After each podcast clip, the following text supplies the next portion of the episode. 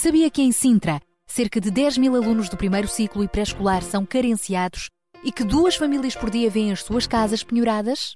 Todos os dias há alguém a precisar de ajuda e você pode ser a solução. Sintra Compaixão, o programa da RCS que abre portas à solidariedade. Sexta-feira, das 8 às 11 da manhã. Sintra Compaixão, contamos, Contamos consigo. consigo. Meu nome é Daniel Galá, é um prazer enorme estar na sua companhia e hoje, no Cidra Compaixão, promete ser mais um grande programa. Saiba tudo já já a seguir. A produção da RCS é feita por si. Entre no facebook.com barra Rádio RCS e visite-nos. Gostamos muito dos seus comentários e mensagens deixados na nossa página. A sua participação conta muito, apenas alguns cliques de distância.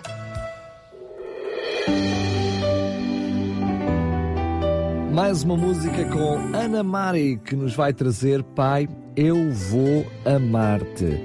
Vai ser mais um grande programa hoje do Sintra Compaixão com mais convidados e que nada vou dizer tudo. Senhor, aos teus pés te ouvir, ouvir a tua voz que é tão suave.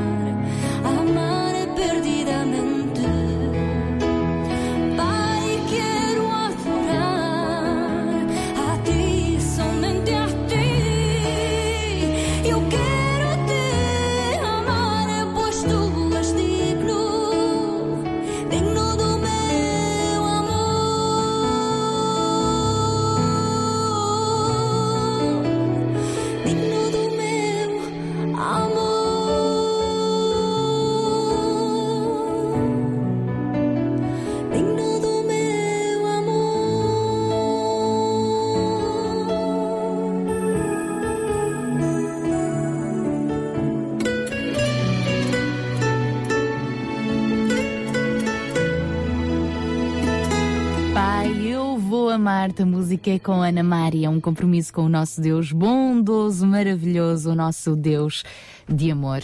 Bom dia, o Daniel já lhe disse, agora é a minha vez, aqui no Sintra Compaixão, são 8 e 14 Eh, No nosso programa de hoje vamos continuar a falar sobre os fundamentos deste movimento, o Sintra Compaixão.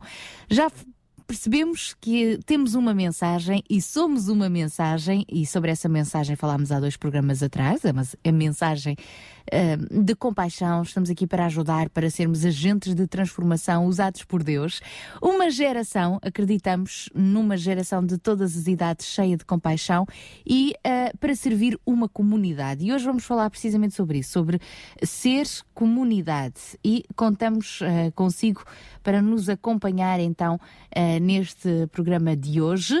Mais daqui a pouco vamos receber também o João Barros que nos vai explicar um pouco o que é isto de termos uma comunidade ah, para servir, ah, palavras com sentido. E, e vamos também ter o nosso fórum de hoje, so- eh, no qual vamos falar sobre o que é viver em comunidade.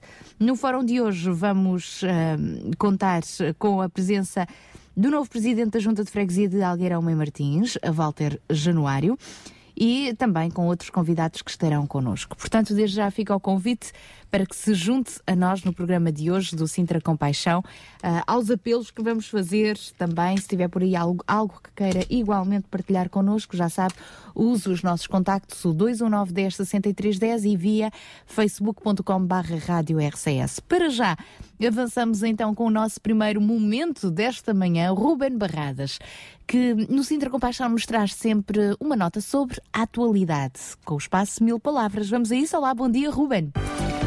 Olá, muito bom dia, um grande abraço para vocês aí no estúdio, Sara e Daniel, espero que estejam bem e, como sempre, um enorme abraço para todos aqueles que nos ouvem, tenham uma grande sexta-feira. Hoje vamos deixar a atualidade de lado, hoje vamos falar sobre um poema muito conhecido de José Régio. Ah, não vou ler o poema todo, mas o poema tem três frases finais que eu gostaria que nos debruçássemos sobre elas hoje. Poema talvez o mais conhecido de José Régio, que diz o seguinte nas suas últimas frases: Eu não sei para onde vou, eu não sei por onde vou, eu só sei que não vou por aí. Na realidade, muitas vezes na nossa vida nós não sabemos por onde devemos ir. Não temos sequer muitas vezes uma ideia do caminho que procuramos seguir. Às vezes esperamos por uma iluminação qualquer, por um desbloqueador da nossa mente, da nossa cabeça, quase que nos possa trazer uma resposta divina, uma espécie de epifania sobre o caminho que Mundial é nós já em devemos junho. seguir. Ah, mas estão ainda creio por que todos terminar. nós podemos dizer que já O passamos por alturas dessas na nossa vida. Há alturas em que não sabemos que caminho escolher e não temos uma ideia, por mais pequena que seja, de qual deles devemos, por qual deles, neste caso, devemos optar. A minha questão, e daí temos partido com estas pequenas versos de José Régio, é o que é que nós fazemos quando não sabemos para onde devemos ir, quando não sabemos que estrada da nossa vida devemos tomar. Talvez este poema nos dê uma excelente pista acerca desse facto. E que tal nós começarmos a pensar, quando temos dúvidas sobre onde devemos ir, os sítios para os quais nós não queremos ir? Ah, volto a repetir as frases: não sei para onde vou, não sei por onde vou, eu só sei que não vou por aí. E se nós nos dedicarmos, em vez de ficarmos muitas vezes parados, à espera de uma resposta que venha do céu aos trambolhões, literalmente, se nós começarmos a, literalmente, fazer assim uma cruz em cima de muitas das opções que temos na nossa vida. Eu não vou tomar este caminho porque vai destruir a minha família. Eu não vou tomar este caminho porque vai destruir a minha vida profissional. Eu não vou tomar este caminho porque vai destruir a minha vida financeira. Eu não vou tomar este caminho porque me vai destruir emocional, psicológica ou até fisicamente. Porquê é que não começamos, quando não temos ideia de para onde vamos, começamos a fazer exatamente aquilo que José Régio nos disse? Eu só sei que não vou por aí. E muitas vezes, à medida que fomos eliminando as possibilidades, vamos encontrando cada vez mais aquela que é a possibilidade para onde nós queremos seguir. Muitas vezes na nossa vida nós não teremos uma ideia mínima sobre a decisão a tomar. Então, e que tal começarmos a eliminar potenciais decisões?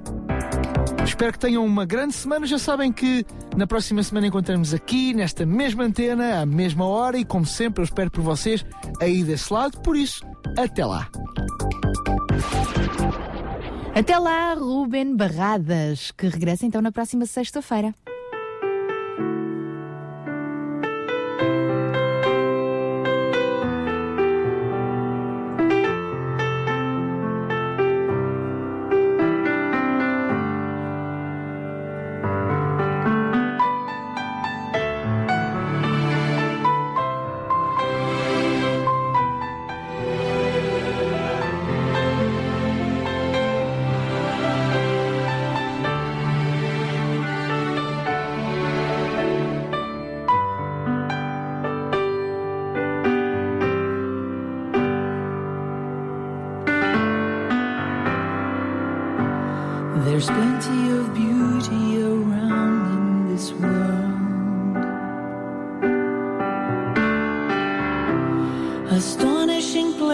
is for mankind to see.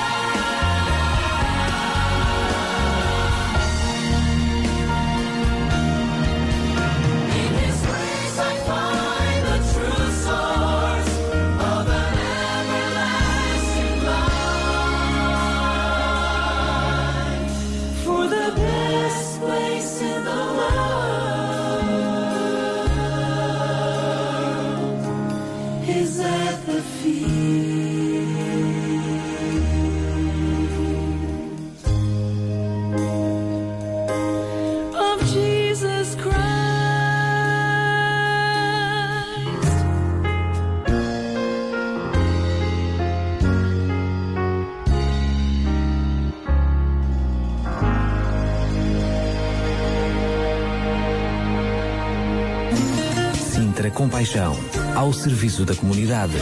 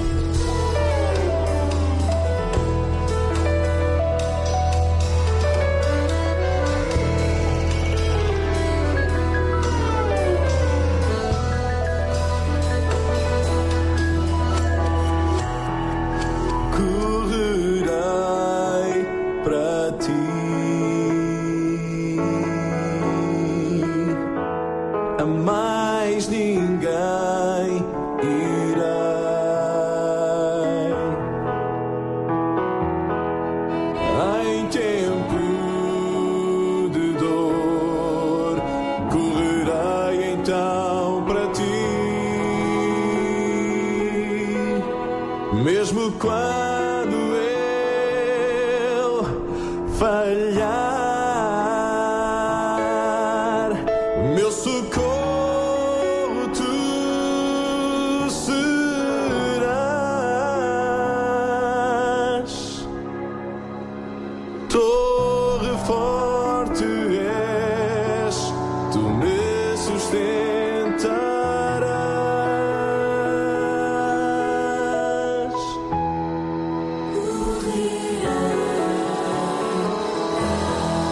Música é com os puzzle neste tema Correrei para ti, corrermos para os braços de Jesus. Nesta manhã do nosso Sintra Compaixão, vamos agora receber a nossa amiga Marta Wadswood.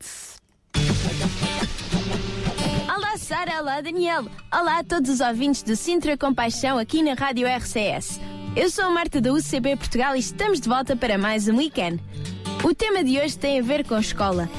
Sim, eu sei que para muitos pode não ser o tema mais apelativo que já passou aqui pelo weekend e provavelmente até estás a ouvir isto a caminho dela, por isso encara como uma motivação para mudares a tua atitude para o dia de hoje.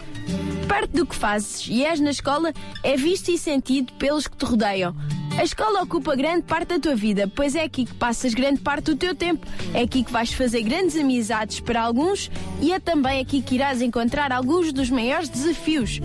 Então, hoje vamos falar das 5 coisas que deves ter em conta no dia a dia na tua escola para que possas ser não só bem sucedido, ter boas amizades, mas também ser um exemplo para que- quem te rodeia. Primeiro lugar, obedece. Eu sei que ser rebelde é muitas vezes o que todos acham fixe e tentam dizer-te para fazer, mas não te deixes levar. Obedecer e respeitar é muitas vezes um desafio ainda maior do que ser rebelde e acredita que vais impor muito mais respeito fazendo. Em segundo lugar, aceita as críticas. Quer estas venham de colegas, professores, por muitas vezes podem parecer injustas e talvez até sejam, mas a tua atitude a longo prazo vai ser mais importante do que a justiça ou a injustiça daquilo que te disseram. E é da tua atitude que as pessoas vão lembrar daqui a uns aninhos. Terceiro, dá o teu máximo. Quer seja nas aulas para entender o que estão a falar, quer seja nas atividades que te são sugeridas, nas tuas amizades, no desporto, e eu estou mesmo a falar de tudo. Dá o teu máximo no mínimo que faças. Dá o teu máximo por sorrir mesmo quando queres é partir tudo. Todos temos estes dias. Quarto, ser proativo. Há imensas oportunidades durante o tempo que passas na escola. Seja de participar nos grupos de voluntariado, ajudar alguém que sabes que tem uma dificuldade numa disciplina que tu tens mais à vontade. Não esperes que os outros te peçam sempre. Voluntaria-te tu mesmo. Quinto, acredita em ti. Acredita, vais longe. Acredita no que fazes, acredita nos teus amigos, acredita num mundo melhor. Acredita numa escola melhor onde as intrigas e todas essas coisas possam acabar. E cada dia faz o teu máximo para que isso aconteça. Bem, Sara e Daniel, chegamos ao final de mais um weekend. A todos os ouvintes, encontramos-nos para a semana, aqui à hora e no sítio do costume. Combinado, Martinha. E é isso mesmo. Vamos acreditar que podemos fazer a diferença e construir algo melhor. Construir uma comunidade melhor. E este comunidade é também o tema. Ah, o que é ser comunidade, viver em comunidade, servir a comunidade com paixão. É também o tema que nos vai acompanhar no fórum de hoje. Para já, 8 horas e 34 minutos, ficamos com Michael W. Smith.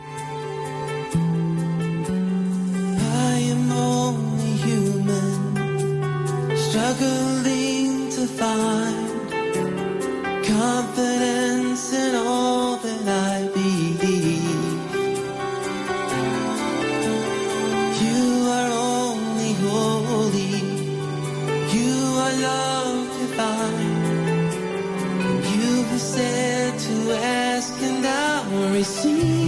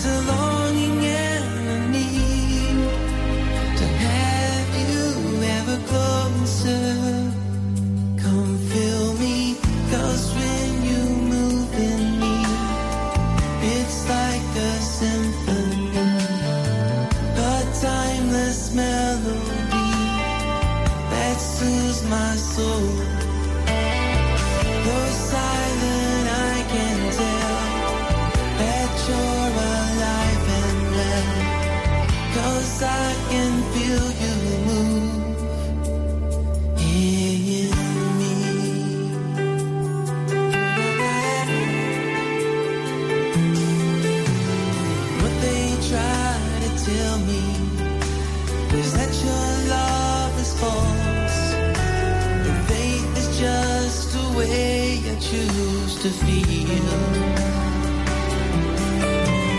That there was no meaning to you upon the cross. And I should reach for something that is real.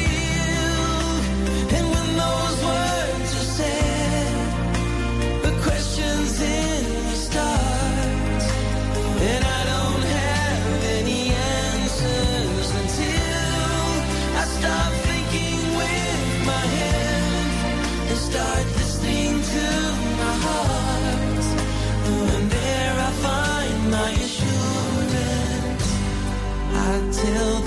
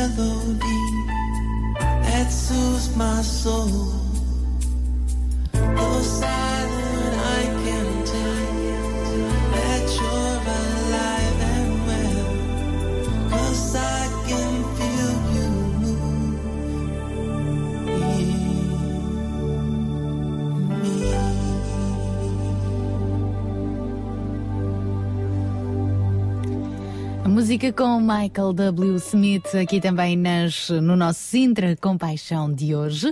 Estamos a 20 minutos das 9 da manhã e queremos lembrá-lo de que sempre que quiser pode contactar connosco. Existe também o e-mail do Sintra Compaixão, sintracompaixão2020.gmail.com. Hoje vamos falar de uma comunidade. Neste mês de janeiro continuamos com o lançamento dos fundamentos de todo o movimento Sintra Compaixão para este ano.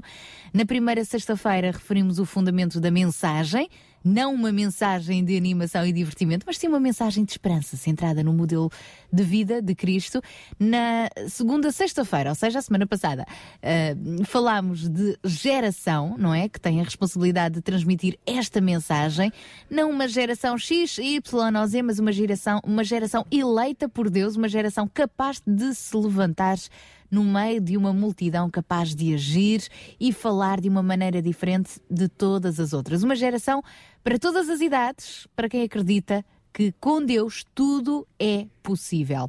No programa de hoje, uh, vamos então uh, falar sobre o terceiro fundamento do Sintra Compaixão, que é a comunidade. Já lá vamos então. Uh, vamos também trazer uma boa notícia. Semana passada lançámos um apelo. precisávamos de um beliche para uma avózinha poder receber as suas netinhas em casa e a verdade é que esse beliche chegou, portanto estamos muito gratos a Deus e também uh, a quem nos uh, fez chegar este beliche. E um, vamos uh, também, entre outros assuntos, ter o nosso fórum de hoje uh, sobre viver em comunidade. E aqui vamos fazer um trocadilho: viver em comunidade com unidade. Não sei se já percebeu. Quando falamos em comunidade, é mesmo com unidade, vivermos juntos. Não quer dizer que vamos viver todos na casa uns dos outros, mas realmente sabermos estar uh, unidos nos devidos contextos. Então, está feita a proposta para que continue connosco no Sintra Compaixão de hoje. 91.2 91.2 RCS Em sintonia com a vida.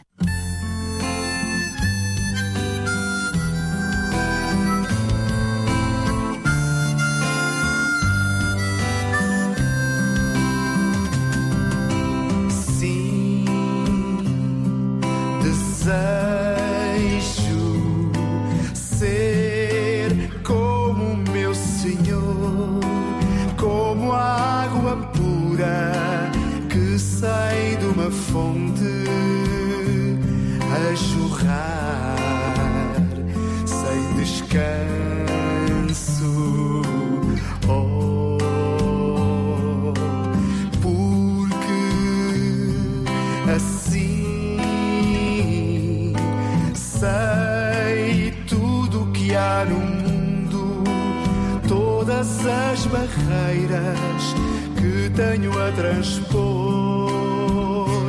como tempo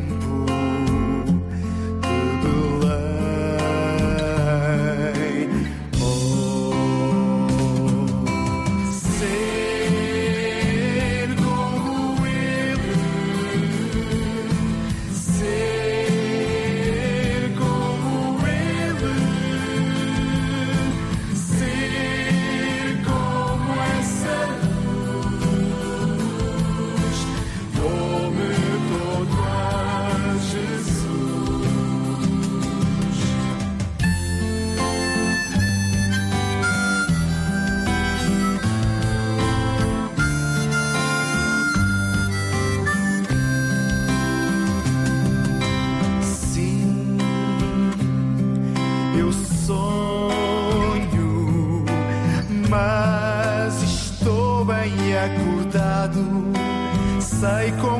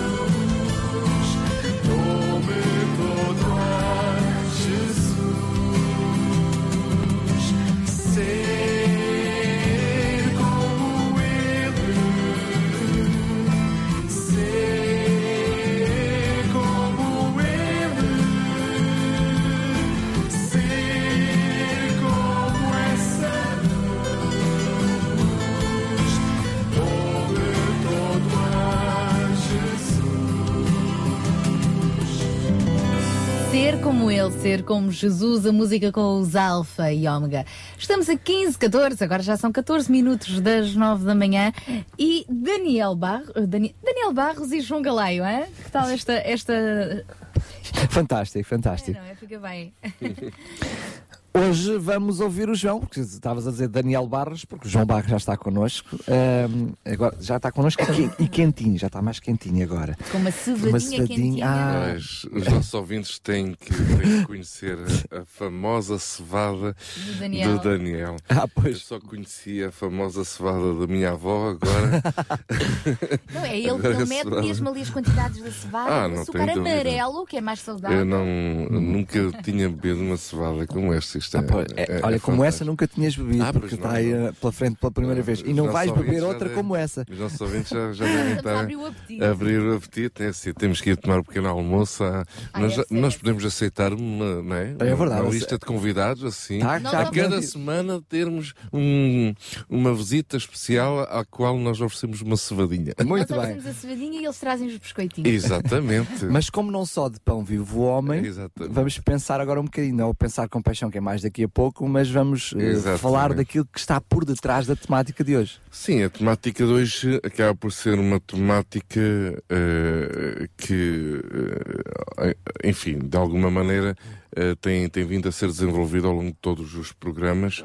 Não é uma temática nova, eh, mas, no entanto, acaba por ser sempre bastante desafiante e, e, e e tornar-se real nas nossas vidas a cada dia, que é precisamente a questão da, da comunidade. Não pensamos em. O terceiro pilar do Sintra Compaixão. Não pensamos eh, em Sintra Compaixão sem pensar, obviamente, na, na mensagem e, e na geração, como nós já, já referimos ao longo destes dois primeiros programas do ano, eh, mas também não faz sentido uma mensagem, uma geração eh, que não, não tenha a sua eh, o seu efeito, o seu impacto na comunidade local. E o que é, que é comunidade local? Isto eh, há palavras que realmente, e nós vamos ver isso um pouco mais a fundo durante este programa, mas para muita gente comunidade ainda é uma coisa muito abstrata, uma coisa, enfim, um termo jornalístico ou político ou social ou religioso. Eh, mas na realidade eh, não passa de, de facto de um, de um grupo de pessoas eh, que, que partilham algo em comum e que vivem de alguma forma as várias etapas das suas vidas eh, no mesmo lugar, não, como a Sara estava a dizer, não precisamos estar a, to- a dormir todos no mesmo quarto, não é? Mas acaba por haver esse sentimento de partilha. A primeira comunidade que Deus criou foi a família. E, e, e aí eh, nós nascemos, quer dizer, isto eh, esquecemos muitas vezes que quando nascemos não caímos assim do céu e, e tudo aconteceu num quarto eh, e onde não há ninguém, não. Eh, eh, nem que seja no hospital, em si já é muita gente a, a.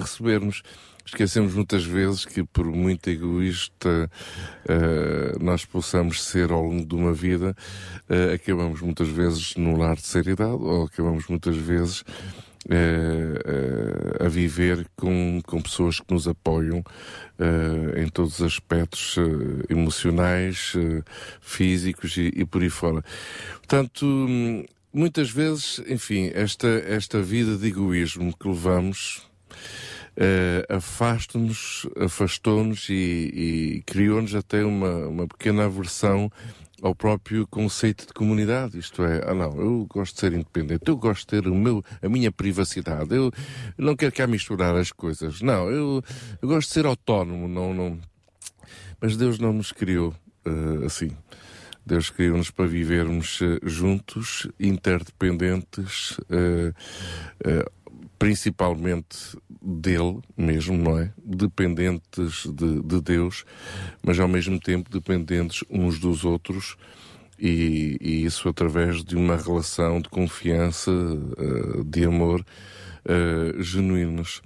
Eh, portanto, este é um, grande, é um grande tema, é um grande desafio. Isto para alguns pode parecer filosófico, mas eh, na hora de nós estarmos enrascados na vida, ficamos contentes por ter pessoas ao nosso lado para nos ajudar. E aí já passa da fase filosófica para, para, a fase prática mesmo, não é? Eh, portanto, este é, é, é o desafio que nós gostaríamos de alguma maneira aqui desenvolver e nestes dois programas a ideia era realmente desenvolver isso neste programa de hoje e no programa da próxima semana com abordagens, se calhar, um bocadinho mais diferentes e, e mais aprofundadas. Mas esse é o, é o sentido de- da comunidade, tal como Sintra Compaixão a quer encarar. Vamos então encarar dessa forma e vamos desenvolver mais este assunto ao longo desta manhã.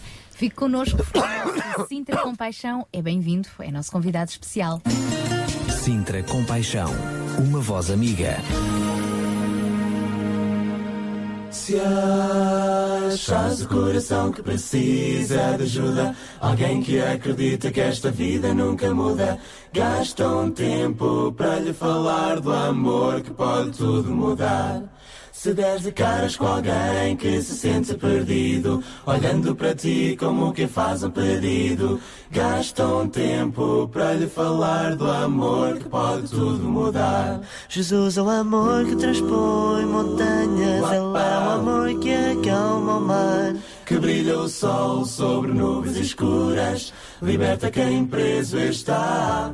É a esperança quando acaba a razão. Jesus é a razão de toda a esperança. Vamos dizer que Jesus pode dar o amor que pode tudo, o amor que pode tudo, o amor que pode tudo mudar.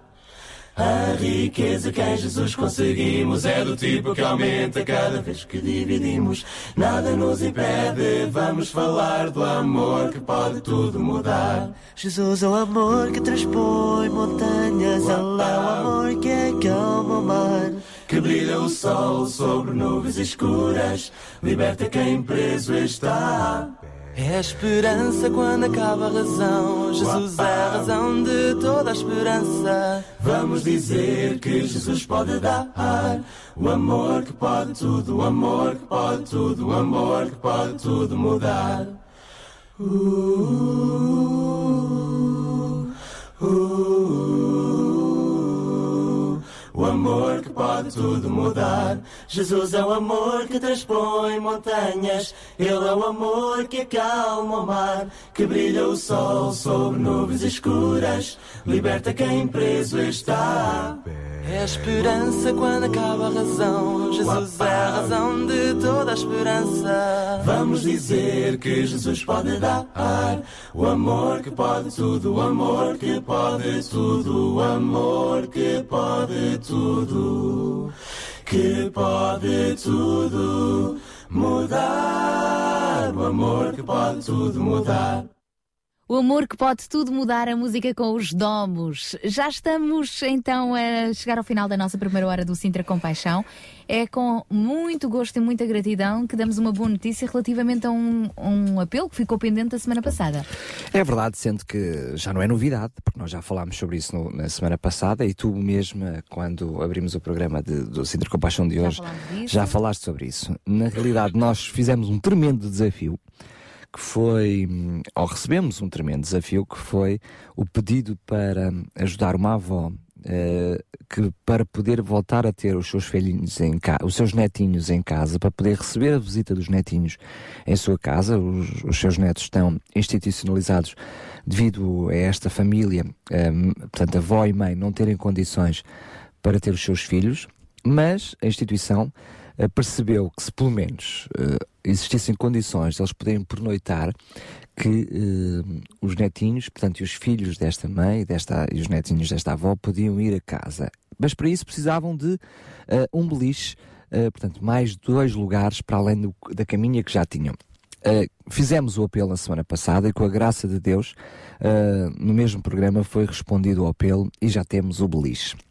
Mas como o beliche não serve de nada se não tiver dois colchões, vamos lançar o apelo esta manhã para que apareçam dois colchões. Não tem que vir os dois do mesmo lado, uh, tem que existir dois colchões, portanto são os colchões normais de corpo e meio para uh, de eh, individual, portanto, para dois beliches normalíssimos.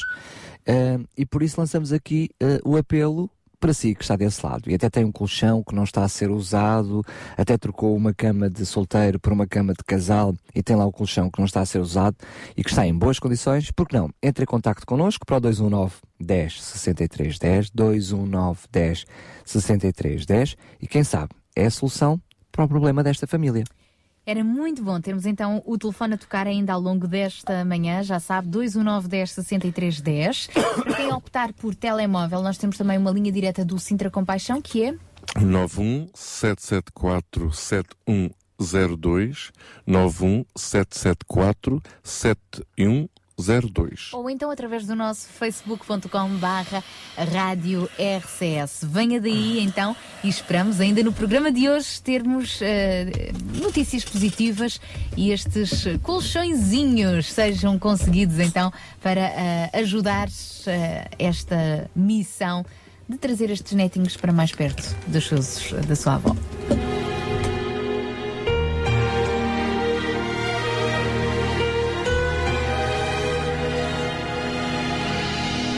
When I saw what lay before me, Lord, I cried, What will you do? I thought He would just remove it, but He gently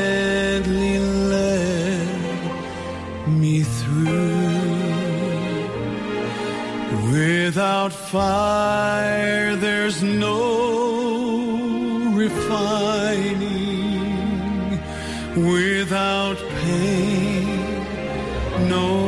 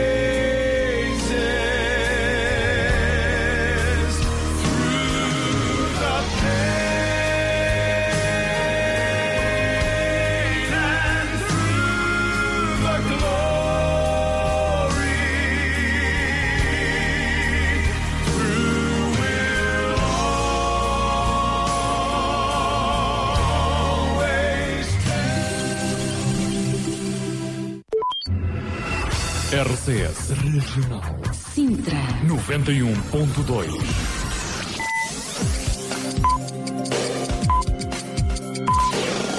São 9 horas. Bom dia.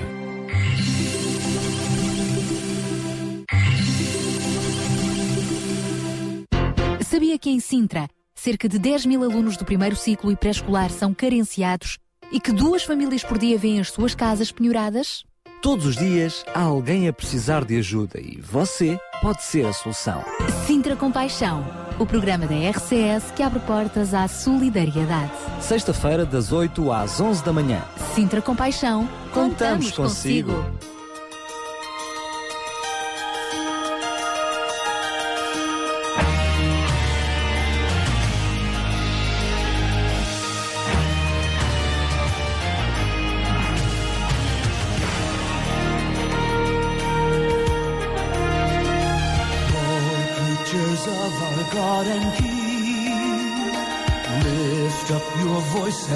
Essa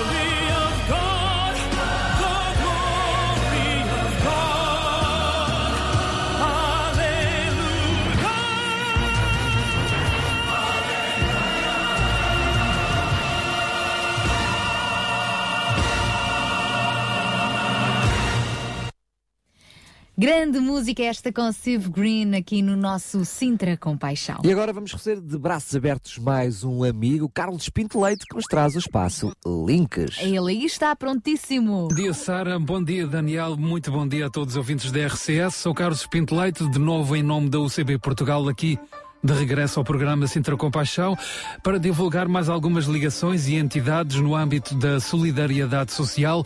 E se bem se lembram, na semana passada eu comecei a focar esta organização, a Oicos. É uma organização não governamental para o desenvolvimento portuguesa que foi fundada em 1988 e que, cujo trabalho atualmente estende-se não somente a Portugal, mas também a alguns países de África e da América Latina, sendo as principais áreas de atuação a, ação humanitária, o desenvolvimento e também a ação para a cidadania global. Alguns dos projetos que a OICO está a desenvolver atualmente, um deles denominado Time to Seed, ou seja, Tempo para plantar, tempo para semear, é um projeto que visa promover a agricultura em pequena escala, a agricultura familiar e sistemas agroalimentares para combater a fome e a pobreza. Outro projeto, denominado Mãos Reforçadas contra o Tráfico de Seres Humanos e a Exploração Laboral, visa sensibilizar, informar e mobilizar a população para os fenómenos do tráfico de pessoas, da discriminação e da exploração laboral através da expressão artística, entre muitos outros, a nível nacional e também projetos a nível internacional que podem ser encontrados no site. E no site da Oikos, precisamente www.oikos.pt, podem ser encontrados testemunhos sobre a atuação da Oikos em Portugal e de outros países onde esta associação tem intervenção, notícias diversas, os projetos que estão atualmente em curso e projetos que já foram concluídos e é possível ainda consultar também um mapa mundial que assinala as presenças atuais da Oikos no mundo. É possível também descarregar algumas publicações técnicas, livros, material didático com venda numa loja online e também o site dispõe de uma galeria de fotos e de vídeos e está disponível nas línguas portuguesa, inglesa e espanhola. Como é possível ajudar? Como é possível envolver-se neste trabalho? Tornando-se associado através de donativos, comprando artigos na loja online ou até mesmo trabalhando na Oikos, já que neste site, por vezes, a Oikos disponibiliza algumas ofertas para trabalho. Se você é empresário, pode socorrer-se da responsabilidade social para apoiar alguns projetos da Oikos e também tornando-se fã na página do Facebook da Oikos. E finalmente, como não podia deixar de ser, através do voluntariado, e neste preciso momento a Oikos precisa de voluntários tradutores de inglês e espanhol. Finalmente, gostaria de salientar um evento da Oikos denominado Oikos Desafio 100.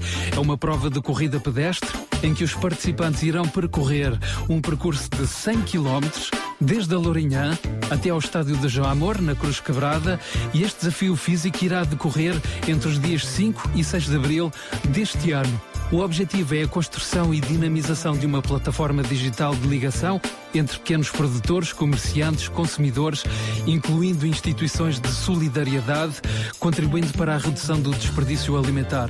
Fica novamente a referência do site www.oicos.pt. Não se esqueçam que existe uma página no Facebook, podem seguir no Twitter e também um canal no YouTube. Da minha parte por hoje é tudo. Sara, Daniel, a emissão continua nas vossas mãos.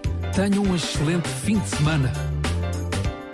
Combinado. Bom fim de semana então. Na próxima sexta-feira, este nosso amigo também está de regresso.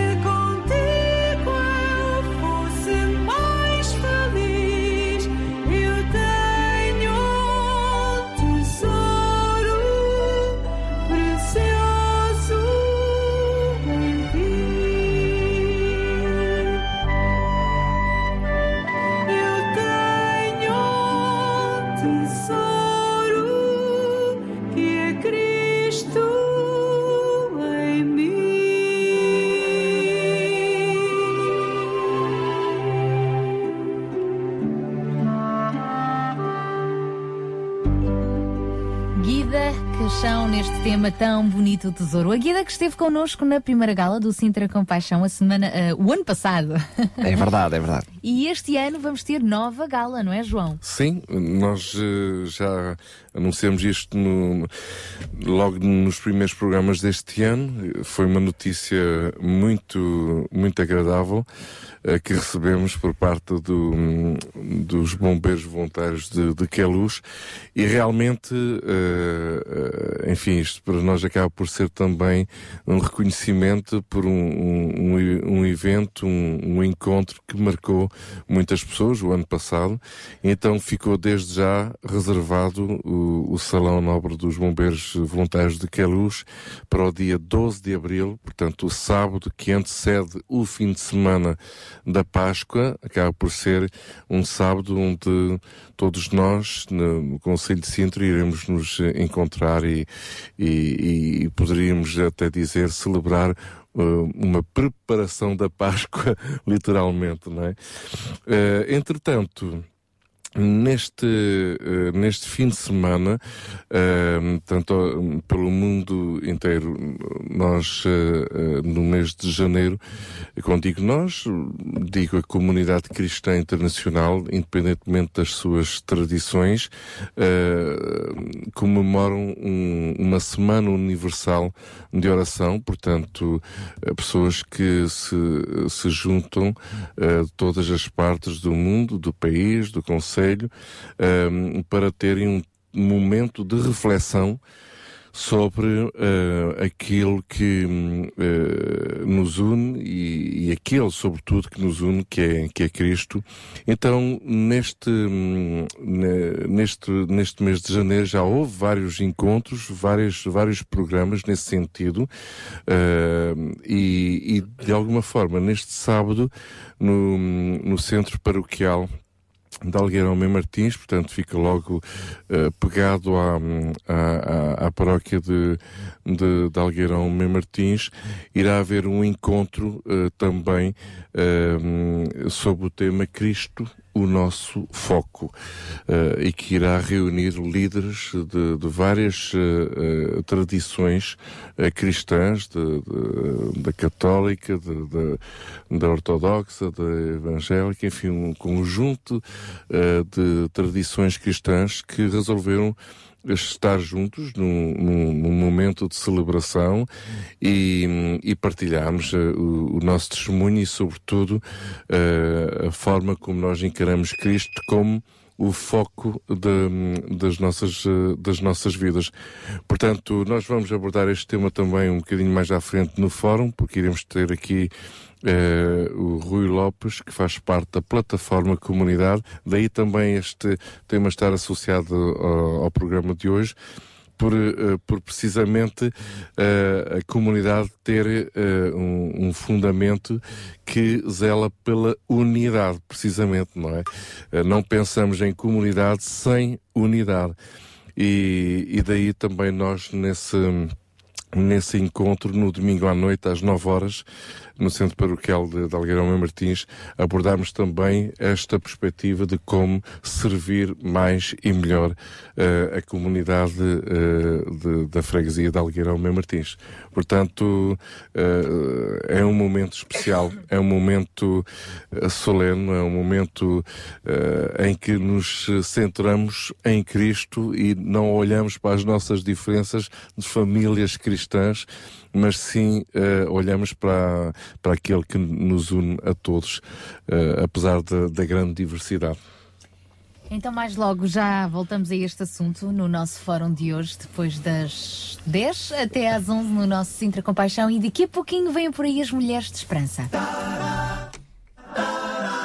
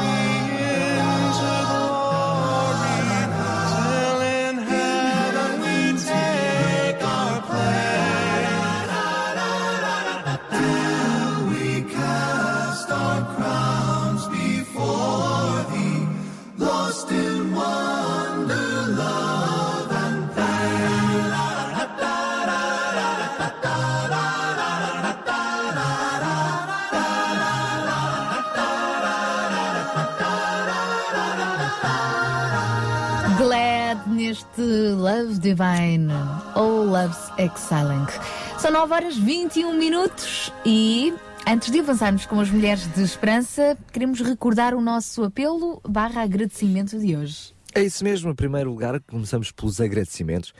Agradecer eh, o facto de já termos o beliche para esta família, que assim tem condições para voltar a receber os filhos e os netinhos em sua casa. Portanto, agradecemos à família que, o, que, o, que deu este beliche, aqui bem pertinho da, da rádio, mas na realidade estamos ainda a precisar dos colchões para estes beliches. Uh, e por isso fazemos o apelo aqui para que nos possa fazer chegar os colchões. Não é preciso ser um colchão todo XPTO, lá todo ortopédico, lá todo cheio de, como diz o... Piriquitis. o- Piriquitis, salamalex, enfim, qualquer coisa dentro desse género. Uh, apenas dois colchões que minimamente estejam em condições uh, para que estas crianças possam sofrer deles.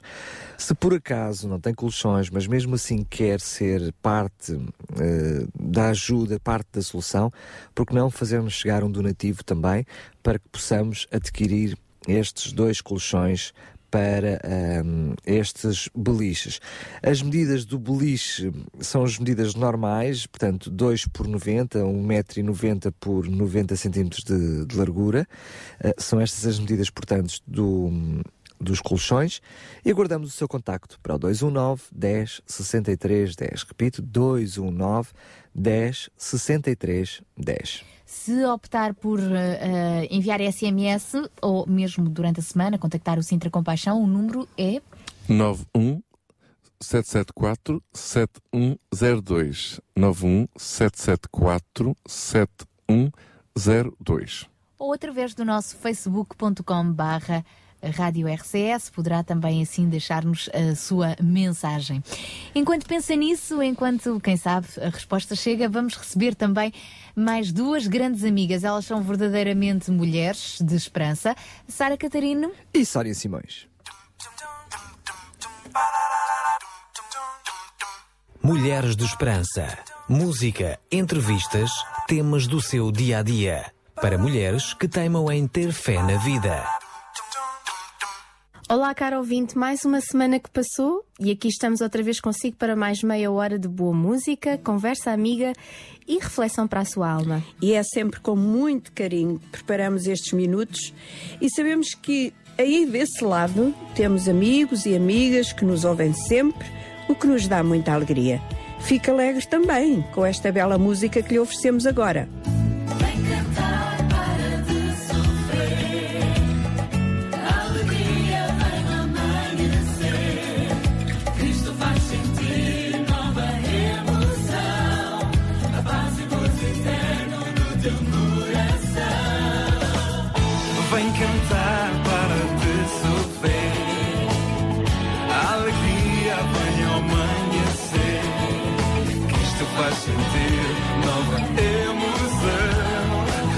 A paz e gozo eterno no teu coração.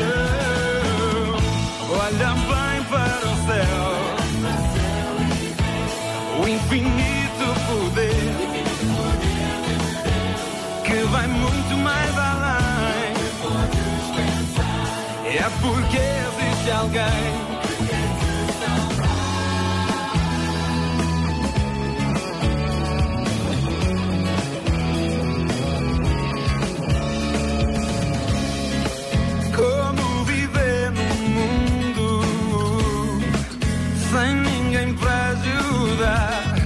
Acredita, ele está de mão estendida para te libertar. Hum, dessa tristeza que há em ti. Entrega a tua vida, Cristo te diz neste instante: Vinde a mim.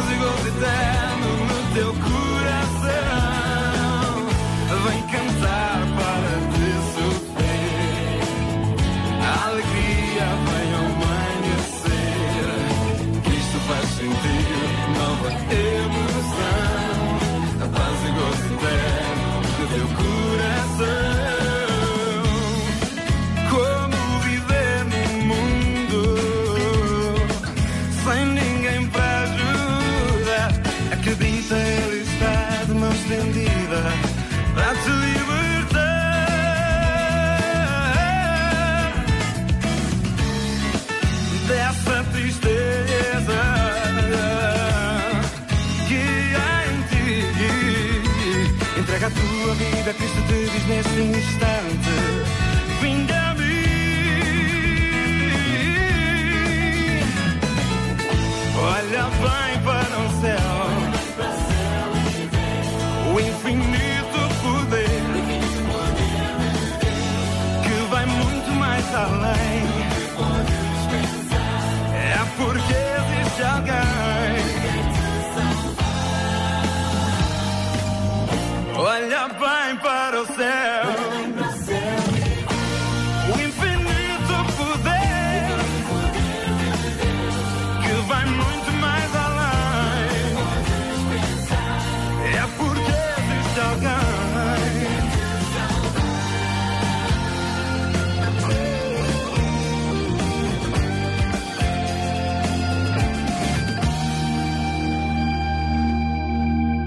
Mulheres de Esperança.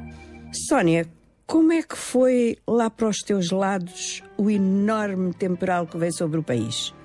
Olha, eh, medonho é a palavra que mais descreve.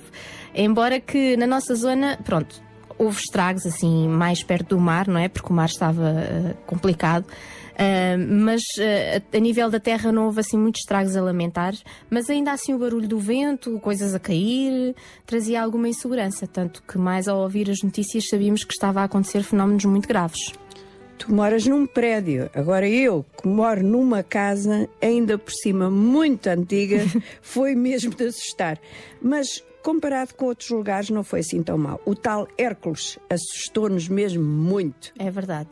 E quando começamos a ver as- nas notícias todos os estragos, as casas com janelas partidas, os carros arrastados para dezenas de metros do lugar onde tinham ficado estacionados, bem, aí, aí sim, dá para ficar com, com receio e medo. Olha, o que me assustou foi o mar. As enormes ondas que se formavam lá longe, mas que continuavam com uma força imensa. Eu só não consigo é compreender como havia pessoas que se colocavam mesmo perto das praias, dos muros, dos paredões, onde já tinham sido avisados que era perigoso estar. Às vezes parece que há pessoas que andam à procura mesmo do desastre.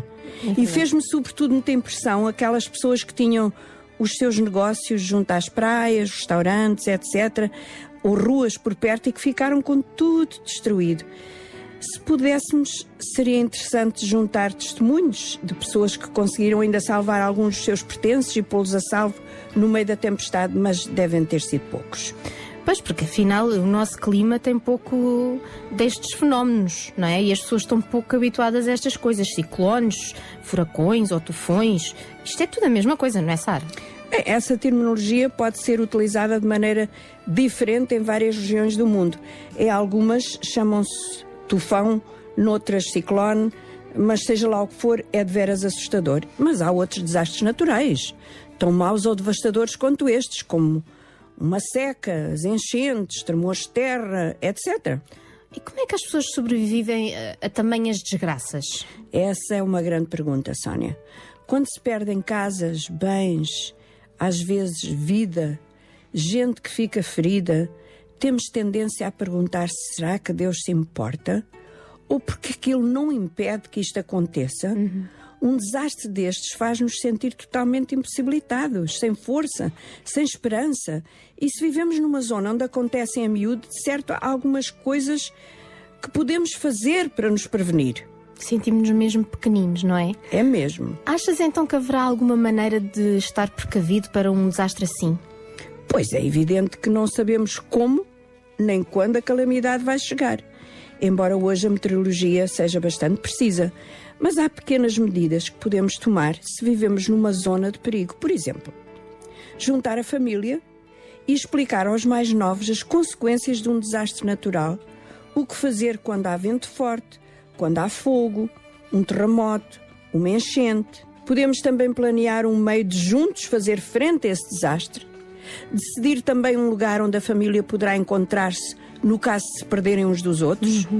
Um lugar seguro e que todos conheçam. Um desses lugares deve ser bem perto da casa, outro deve ser, por exemplo, na casa de um familiar.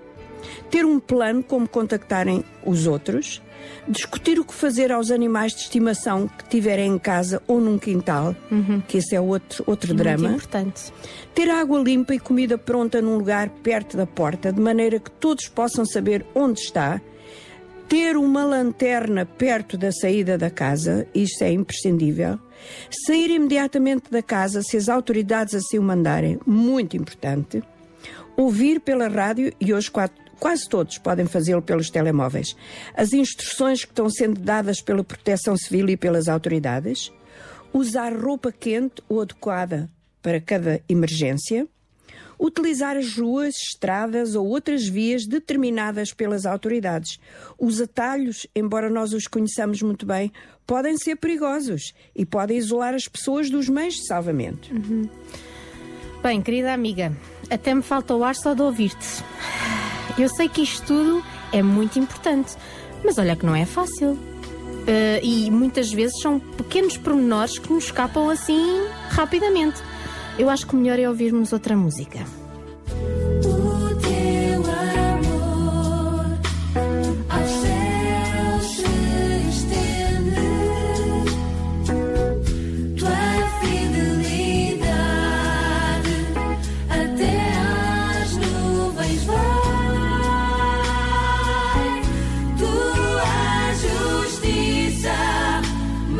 Majestosa é como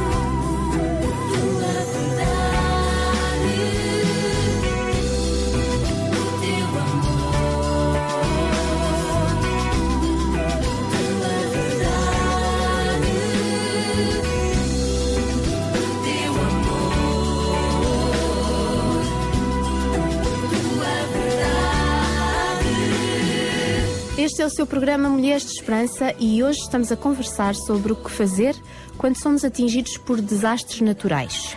Por exemplo, quando se mora numa casa com quintal, como a minha, será bom, no caso de vento muito forte, recolher todos os objetos espalhados que possam ser atirados pelo vento.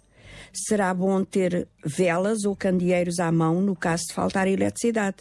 Fechar bem as janelas, trancar portas e persianas. E se a coisa piorar, estou a falar em relação ao vento, poderá colocar-se algo bem pesado contra as janelas e portas, para evitar que o vento as leve. Eu lembro de ouvir e ver na televisão as pessoas a falarem sobre a sensação logo a seguir à passagem daquele tal tufão, que durou apenas poucos minutos. Era silêncio. Um silêncio mau. Porque quando se começa a olhar a devastação, ela é grande demais. Mas a solidariedade das pessoas, dos amigos, dos vizinhos, que saíram para ajudar, para limpar, para dar, também me tocou muito. É verdade. Isso também me impressiona, Sara. Afinal, a seguir um desastre destes, também tem que haver um plano para ajudar quem ficou muito mal. E afinal, nem sempre são as autoridades que o fazem, mas as próprias pessoas e os seus amigos, familiares e vizinhos. O mais importante, afinal, é que as vidas sejam poupadas. E isto deve trazer gratidão ao coração de cada um, sem esquecer a responsabilidade de ajudar os que foram mais prejudicados, claro.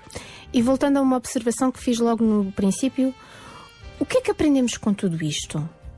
Deus está no controle das coisas ou não?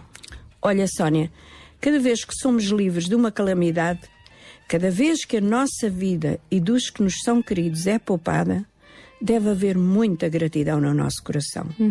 Mas a questão, a tua questão continua a ser pertinente e eu gostava de responder com uma pequena história, um exemplo tirado da Bíblia. Há muitos, muitos séculos, houve um homem chamado Jó, um homem de grande reputação, justo, bom, muito rico, com uma grande família, parecia que tudo corria a favor de Jó. Segundo a história bíblica, o homem era de tal ordem especial que chamou a atenção do diabo que resolveu pregar-lhe umas grandes partidas. Jó ficou sem filhos, morreram todos num acidente, vieram calamidades que destruíram os seus animais, campos e sementeiras e, por fim, ele mesmo ficou doente. Tão doente que quase dava para desesperar da vida. Tinha uns amigos que o visitavam, mas até esses, em vez de lhe darem ânimo e palavras de compaixão, ainda o deitaram para baixo, acusando-o de não ser o que devia e ter feito o que não devia. Mas o que é importante nesta história é a atitude de Jó. Durante toda essa enorme calamidade, nunca se queixou. As poucas vezes que respondeu aos amigos, disse palavras de fé em Deus, continuou a confiar no amor de Deus e na capacidade de Deus transformar aquele mal em bem. O que aconteceu? Imagina que Jó voltou a ter saúde. Assim, de repente? Não, não foi exatamente de repente. A Bíblia diz que tudo começou a voltar ao normal quando Jó perdoou àqueles amigos por tantas palavras insensatas e sem fundamento. Deve ter sido difícil. Mas ele fez. Tornou a ter mais filhos, ficou ainda mais rico do que tinha sido. A fé de Jó é um exemplo que, apesar das nossas circunstâncias, por mais difíceis e devastadoras que sejam, ainda podemos continuar a crer no amor e no cuidado de Deus. É verdade que nem tudo podemos explicar assim, tão simples e tão básico. Há mistérios da sua vontade que não podemos enxergar com os nossos olhos naturais, mas ainda assim podemos continuar a crer nele, a confiar nele com todo o nosso coração. Temos estado a falar sobre desastres naturais que podem surgir e também ouvimos como este homem Jó, que sofreu tanto, perdeu os seus filhos, a sua riqueza e até a sua saúde, mas continuou a confiar e a crer em Deus. E há uma frase de Jó que eu acho linda e que vou ler aqui para as nossas ouvintes. Deus sabe para onde vou, e depois de ele me provar como ouro no fogo, ele me declarará inocente. Jó tinha a convicção que depois de todas as suas circunstâncias negativas, poderia ser uma pessoa muito melhor, tal como o ouro fica purificado através do fogo. Que grande fé que ele tinha no amor de Deus. Ele estava confiante que, embora as coisas não tivessem muito bom aspecto, a justiça de Deus seria vista um dia. E Deus não explicou a Jó porque é que tudo aquilo tinha acontecido, mas mostrou a sua grandeza a Jó, mostrando as maravilhas da sua criação, as estrelas, os animais marinhos, as criaturas do mundo natural e que nos maravilham e espantam quando as contemplamos. E ao ver essas maravilhas, no seu coração Jó sabia que podia confiar num Deus tão grande e tão maravilhoso. Isto leva-nos a pensar quão pequenos somos e quão pouco entendemos comparado com um Deus tão grande e tão sábio. Por isso, no meio das nossas tragédias e desastres, mesmo quando não entendemos, se confiamos em Deus, Ele vai dar-nos a força para continuar e atravessar os nossos problemas. O mais importante é ter fé e esperança na bondade de um Deus que nos ama e cuida de nós. Jó teve uma outra expressão de gratidão muito bela quando disse: Eu sei que o meu redentor vive e que por fim se levantará sobre a terra, e com estes olhos eu verei a Deus. Que grande é a nossa esperança. É por isso que somos mulheres de esperança. Teimamos em ter fé na vida que Ele nos dá e o nosso tempo chegou ao fim. Para a semana, cá estaremos outra vez, com muito carinho. Ficamos aqui à espera das suas sugestões, pedidos de oração ou alguma dúvida que tenha surgido durante o nosso tempo juntas. Até para a semana, se Deus quiser. Quanto amor, quanto amor ele tem por mim. Quanta dor, quanta dor sofreu por mim, por amor.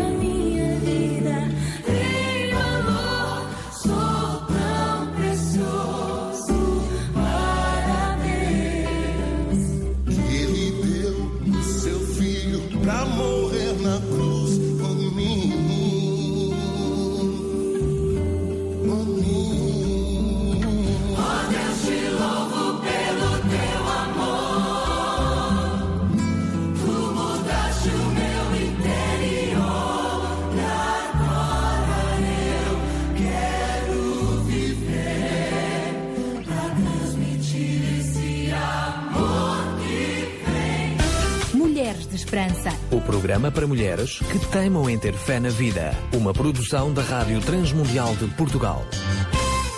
Foram as Mulheres de Esperança com Sara Catarino e Sónia Simões, que regressam então na próxima sexta-feira, se Deus quiseres.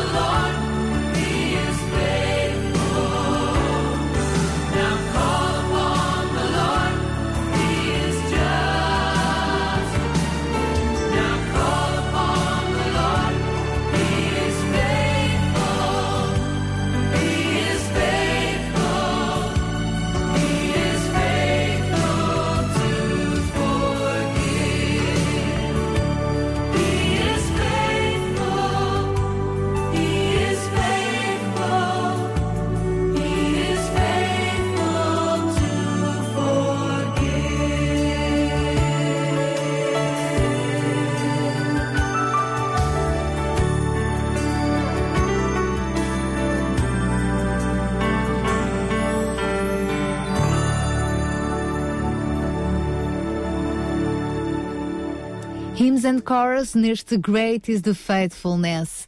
Estamos já a terminar a segunda hora do nosso Sintra Compaixão de hoje. E o que é que se segue? Vamos então agora pensar com paixão, vamos dar a oportunidade mais uma vez o, o João nos trazer, eh, João Barros nos trazer um pensamento, pensar com paixão e de alguma forma introduzir o nosso fórum que se vai seguir. Sim, hum, de alguma forma, eh, há bocado a Sara já tinha, já tinha referido eh, esta, esta ideia eh, e, e vou tentar desenvolvê-la, aprofundá-la um, um bocado mais. Realmente as palavras têm, têm o seu sentido. Muitas vezes falamos e não, não pensamos muito nas palavras que usamos, mas da mesma forma como compaixão é uma palavra que tem sentido e não é só uma palavra qualquer, é uma palavra com um forte sentido, eh, a comunidade também eh, é uma palavra com, com um sentido bastante profundo e que não, não se limita a ser uma palavra jornalística eh, que passa no- nos mídias todos os dias, apesar de o ser também, mas temos que ir à raiz da- das palavras. E quando pensamos em comunidade, enfim, eh, era interessante aqui nós só apresentarmos muito rapidamente, já o fizemos no passado, eh, algumas pequenas definições. eh, e de um ponto de vista da ecologia, comunidade é a totalidade dos organismos vivos que fazem parte do mesmo ecossistema, interagem entre si, enfim, eh, corresponde não apenas à reunião dos indivíduos também de uma população ou uma organização social, e sim ao nível mais elevado da complexidade de um ecossistema. Enfim, eh, esta é uma, uma abordagem eh, da ecologia quando falamos da, da comunidade. Um, e, e isto é mesmo assim, da mesma forma como todos nós temos pares de óculos bem diferentes, alguns até não têm óculos, mas no fundo é como se tivessem, todos nós olhamos para a comunidade com par de óculos diferentes. Uns vão pensar mais na parte de ecologia, outros vão pensar mais na parte de sociologia, outros vão pensar mais na parte política, económica, social, enfim.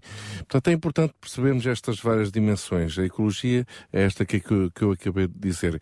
Uh, de um ponto de vista de sociologia, uma comunidade é um conjunto de pessoas que se organizam sob o mesmo conjunto de normas e geralmente vivem no mesmo local, sob o mesmo governo ou compartilha do mesmo legado cultural e his- histórico.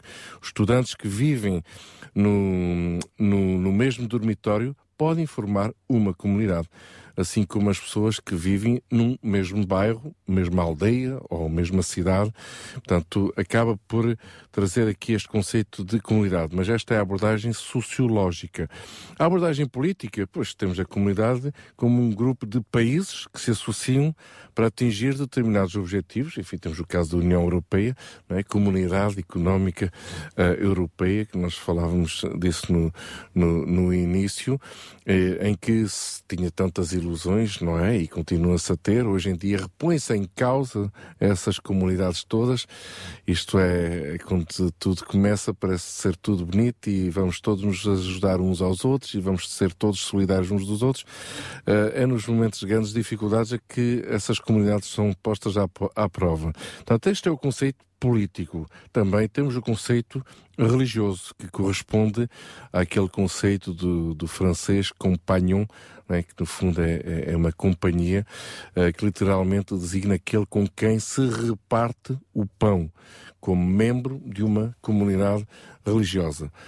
Por minha parte, eu gostava de, de acrescentar mais duas perspectivas. Portanto, percebemos que quando falamos de comunidade, eu posso estar a falar de uma maneira e outra pessoa ver a comunidade de uma outra forma e pode até nem estar a compreender nada daquilo que eu estou a dizer, ou então eu não, nem sequer estar a ver da mesma forma como essa pessoa está a ver. Portanto, é importante percebermos qual é o sentido que estamos a usar, a- a- no qual estamos a usar a palavra comunidade. Portanto, já vimos estes sentidos todos, né? religioso, político, sociológico, ecológico, mas eh, na minha perspectiva eh, poderíamos aqui ter mais, eh, mais duas abordagens.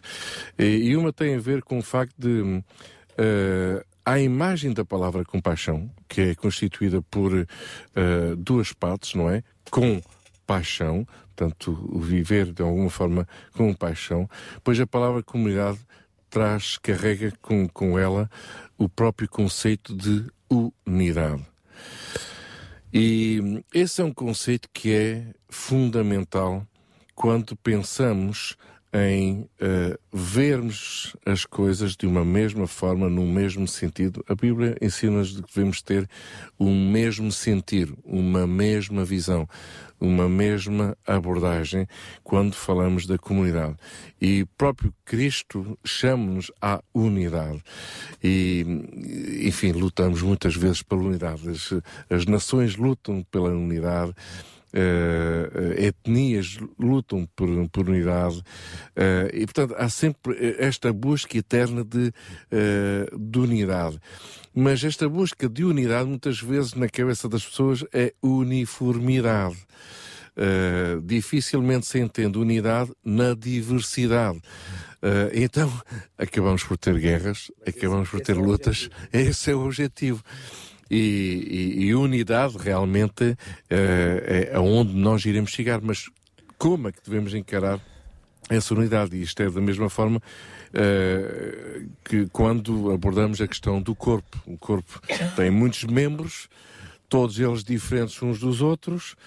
E, e, no entanto, é um só corpo. Não podemos estar a pensar que cada membro viva independente eh, ou tenha menos valor eh, do que outro. Eh, os mais pequeninos membros acabam por ter uh, tanto valor como os membros maiores, ou mais escondidos ou menos escondidos. Fazem todos parte do corpo. E essa, essa é a abordagem que eu, que eu vejo como sendo fundamental. E a segunda, a segunda perspectiva que eu queria aqui também referir, para além deste conceito de unidade, não é? Procurarmos eh, ser um no amor, no- na identificação com Cristo, eh, e, e basta só abordarmos a questão da perspectiva eh, da nossa identificação com Cristo para já entrarmos num processo de unidade. Isto é, eu se me encontrar eh, no Irão ou no Afeganistão ou num país islâmico e encontrar lá uma pessoa eh, que se identifica como cristã, para mim vai ser da minha família. Logicamente, não é? Quase que nem irei perguntar de que tradição ela é. É, é cristã e num país eh, islâmico, para mim é o meu irmão, ponto final, não é? Eh, em Portugal, já vou procurar saber qual é a diferença, mas és cristã, cristã de onde, afinal? Eh, que- qual é a tua tradição? Qual é a tua, enfim, eh, a tua igreja? A tua igreja, a tua denominação? O que é que tu fazes? Mas que diferenças é que há? Se nós nos encontrássemos no Egito, isso não se perguntaria. É o meu irmão em Cristo. Hum, portanto, este processo de unidade é, é um processo muito lindo. O segundo, o segundo ponto, a segunda perspectiva que eu queria aqui deixar que está relacionado com o conceito de comunidade é o próprio conceito de comunhão. O de vivermos em comunhão. Eh, não há comunidade sem comunhão. Na sua essência. Genericamente podemos dizer, olha, comunidade de Algueirão Mem Martins. Ah, a comunidade. É porque todos vivemos em Algueirão Mem Martins, pronto. Mas na realidade ninguém se conhece uns aos outros, ainda menos num mesmo prédio, não é? Portanto, o conceito de comunhão é importante e, e aqui eu gostava de referir este texto do apóstolo Paulo no, no livro de Atos, no capítulo 2, hum, onde ele diz o seguinte: sorte que hum, foram batizados os que receberam a sua palavra. E naquele dia agregaram-se quase três mil almas e perseveravam na doutrina dos apóstolos e na comunhão, no partir do pão e nas orações. Em cada alma havia temor, e muitos prodígios e sinais eram feitos pelos apóstolos. Todos os que criam estavam unidos e tinham tudo em comum. E vendiam as suas propriedades e bens e os repartiam por todos, segundo a necessidade de cada um. E perseverando unânimos todos os dias no templo e partindo o pão em casa, comiam com alegria e singeleza de coração, louvando a Deus e caindo na graça de todo o povo. E cada dia acrescentava-lhes o Senhor os que iam sendo salvos. Isto é impressionante. Nós lemos este texto e a gente fica a pensar assim: eu gostava de viver num ambiente assim, em que todos nos preocupássemos uns com os outros, todos fôssemos sensíveis às necessidades uns dos outros, todos percebêssemos que vivemos dependentes de Deus acima de tudo e não de nenhuma economia, ou emprego, ou empresa, ou salário, ou ordenado, ou subsídio, ou proteção social, mas sim de Deus. E vivermos isso de uma forma alegre e com singeleza, o próprio apóstolo Paulo escreve aqui, singeleza de coração, portanto, simplicidade, genuinidade, eh, e vivendo desta forma, caindo na graça do povo que está à nossa volta. Bem, Deus nos ajuda a viver desta forma este conceito de comunidade e, e aquilo que está associado, que é uma comunhão genuína entre todos nós. Continuamos já a seguir para o nosso fórum e dar sequência então a este assunto. RCS Regional Sintra 91.2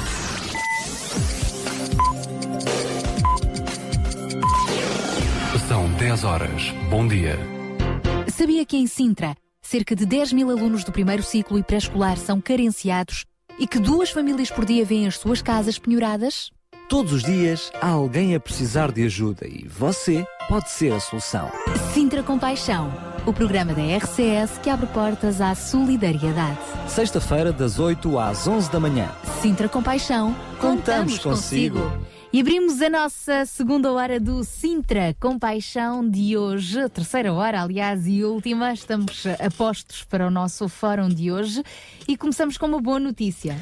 É isso mesmo, já nos foi oferecido um colchão. Desde já mandamos mais um beijinho enorme para Edith Cabasso, ela que nos fez eh, a oferta de um colchão, que é verdade que ainda vamos ter que tentar coincidir a possibilidade de ir depois eh, buscar este colchão, a casa da Dona Edith, e fazer entregar ao seu destino, mas pelo menos um dos colchões já temos, fica a faltar ainda um outro colchão. Por isso, para além de mandarmos um beijinho muito grande à Dona Edith Cabasso, fazemos mais uma vez o apelo.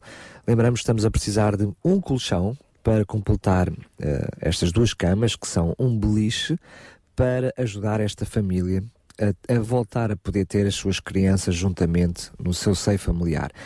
Eh, e por isso f- lançamos mais uma vez o apelo. Veja lá se não tem na sua dispensa, na sua arrecadação, um colchãozinho lá que não esteja a ser usado, um colchão de, de, de corpo e meio, com as medidas de 2 metros por 90, 1 metro e 90 por 90, portanto por aí, eh, que não esteja a ser eh, usado, pois bem, ele pode ser uma mais-valia para esta família e não só, para estas crianças que assim veem a possibilidade de continuarem a receber o carinho, o conchego do colinho da sua mãe e da sua avó.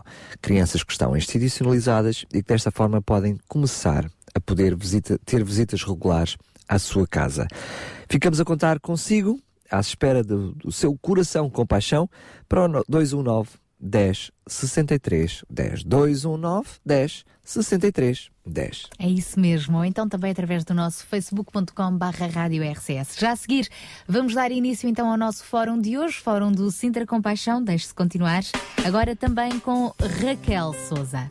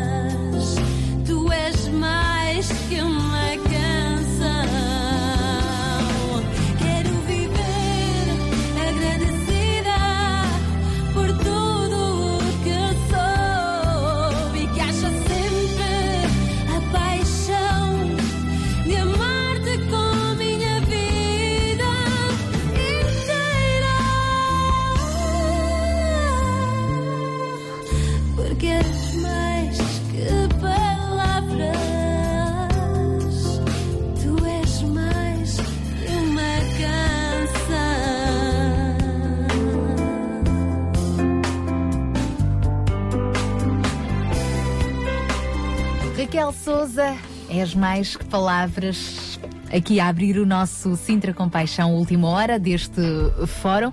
No decorrer do mês de dezembro, o Fórum Sintra Compaixão teve a honra de poder contar com a presença do Sr. Vereador da Ação Social da Câmara de Sintra, assim como do Sr. Presidente da Junta de Freguesia de Rio de Mouros.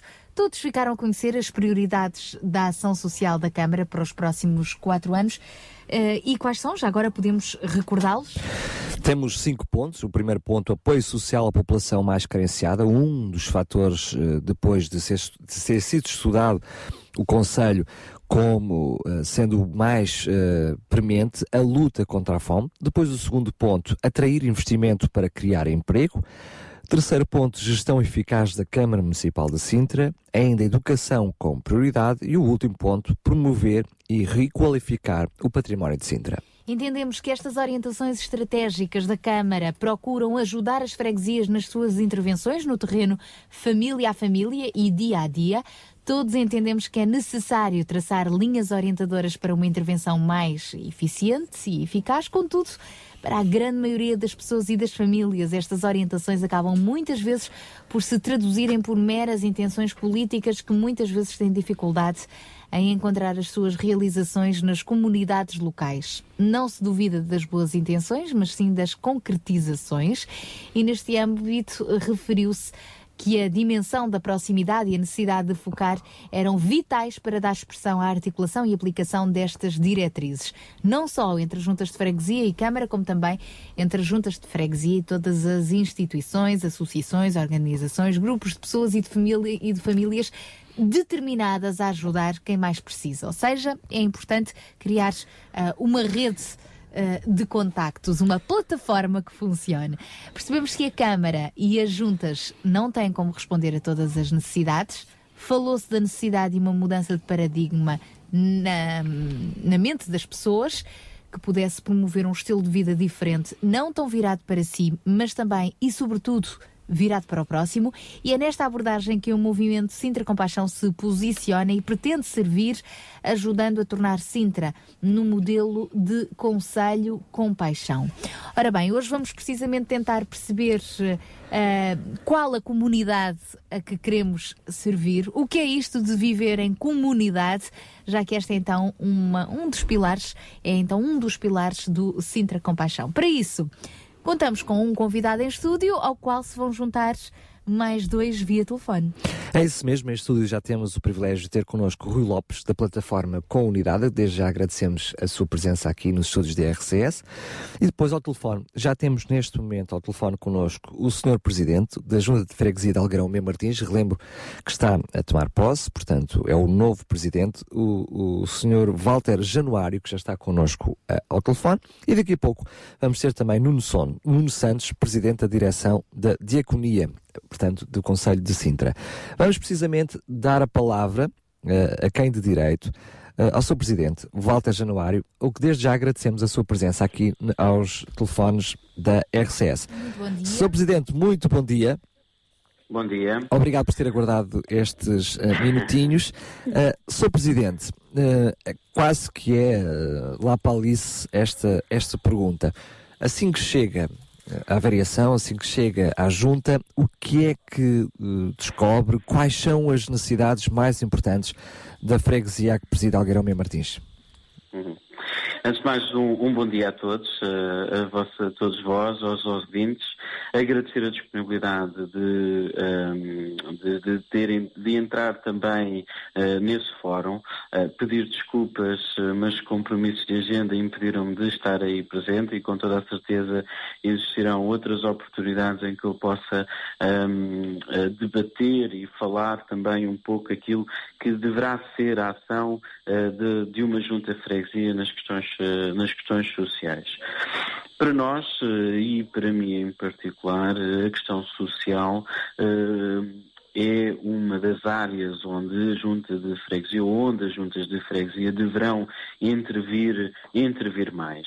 Um, eu penso que uh, é extremamente importante, e daí estamos também em sintonia com a própria Câmara, é importante uh, combatermos alguns dos problemas que são transversais a todas as freguesias, como seja a questão da fome, como seja a questão do desemprego, como foi referido há, há pouco, e eu, eu acrescentava aqui também um que eu acho que é importante, que é a inserção social uh, das, pessoas, de, de, das pessoas na comunidade.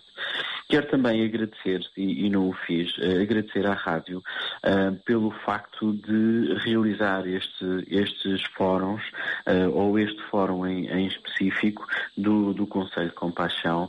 É importante que se dê visibilidade não só às necessidades da população, mas também dar a conhecer as respostas que são oferecidas pelas várias entidades, sejam entidades públicas, sejam instituições ou associações, que trabalham que trabalham na- nas freguesias e que trabalham no, no Conselho. Mas retomando a, sua, a, a sua pergunta, hum, a questão social para nós é uma questão importante. Nós identificamos eh, os problemas, identificamos e está, esse levantamento está, está feito e eh, a questão aqui o mais importante do, do que isso é a apresentação de projetos e sobretudo a sua concretização. Nós temos eh, vários, várias situações a nível de, de carências alimentares, a nível de ajuda, por exemplo, em equipamento hospitalar, por exemplo, de, de- de famílias ou agregados familiares que têm uma pessoa doente e que necessitam de uma cama articulada, de uma cadeira de rodas. E, portanto, nós procuramos, neste momento, conseguir dar resposta a estas e outras situações, mediante, naturalmente, a, a nossa disponibilidade eh, financeira. Procuramos também apoiar as famílias, por exemplo, na, na questão eh, escolar eh, com oferta de, de, de, de materiais escolares. Eh, damos apoio às pessoas mais carenciadas, um apoio medicamentoso, portanto que isto é, que é um processo que é eh, realizado pela- pelas nossas técnicas eh, da ação social, em que fazem um levantamento das necessidades e, portanto, propõem ou não, mediante, mediante a sua análise, esse apoio a- às pessoas. E, portanto, há, há um conjunto de, de iniciativas que são realizadas pela, pela Junta, umas pela Junta, outras em parceria com as instituições que existem na freguesia. Isso levanta uma segunda pergunta, apanhando a sua deixa, eh, das diferentes instituições que existem na freguesia. Qual é a importância do trabalho em rede, precisamente com essas instituições? Eh, é extremamente importante e, e- e nós, eh, durante este mandato, vamos procurar fazer exatamente isso. Nós queremos que as instituições falem, comuniquem, dialoguem, para que, para que exista uma comunhão de esforços na resolução dos problemas. Um, unidos fazemos a força.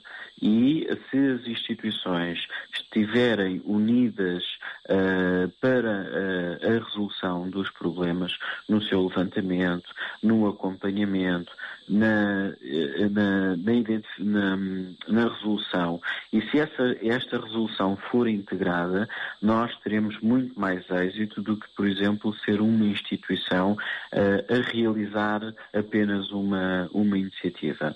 Dou-lhe um exemplo, eh, eu, eu faço, eh, quando posso, faço voluntariado numa instituição, numa instituição aqui na, na freguesia e, ehm, e vi com bons olhos esta semana que outra associação se reuniu, reuniu com, com aquela onde eu, onde eu faço voluntariado para comungarem os esforços, ou seja, de, eh, de a possibilidade de, de, de os utentes, quer uma, quer, se podemos assim, mas os apoios, quer de uma, quer da outra eh, associação, poderem eh, ser apoiados pelas duas e, portanto, aqui o que os esforços sejam, sejam Complementares. digamos, ou complementares. Muito obrigado. Muito bem, Sr. Presidente, foi um prazer enorme. Nós teríamos muito mais outras perguntas para fazer, mas eh, esperamos contar com a sua presença, quem sabe na próxima Podem semana, no, no próximo, na próxima sexta-feira.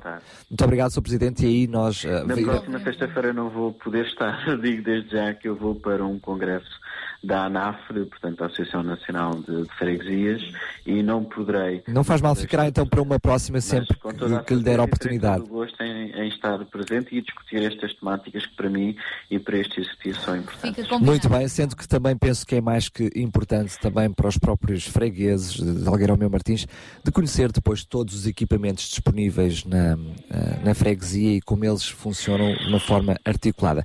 Sr. Presidente, obrigado mais uma vez por estes minutinhos, Obrigado, a continuação também de um bom trabalho, sei que está com compromissos e obrigado por este tempo que nos disponibilizou e também aos fregueses, como não podia deixar de ser.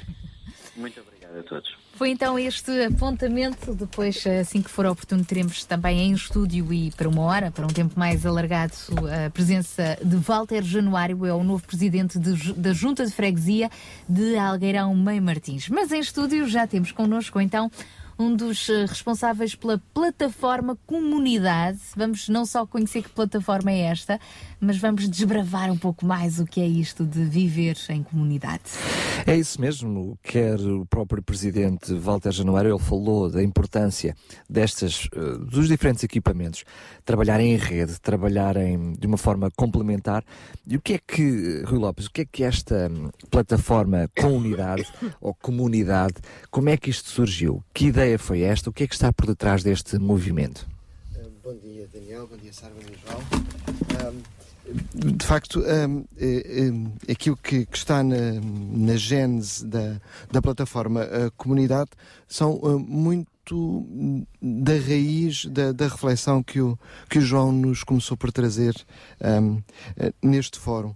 Ahm, em primeiro lugar, porque ahm, sermos comunidade faz parte da, da própria natureza humana, na, na sua componente mais biológica, de- como raiz, mas também, e acho que é isso que distingue um bocadinho a plataforma comunidade de outras redes e outras plataformas, é o conjunto de eh, instituições e de pessoas que, que se juntou naquela plataforma, reconhecer que também existe uma dimensão espiritual ahm, na pessoa, com, com- de quem somos próximos, eh, e que também é comungada pelas pessoas que, que desenvolvem essas ações de cada um dos elementos da, da, da plataforma. E essa é uma das, eh, uma das questões mais importantes e mais distintivas, diria eu, desta, desta plataforma.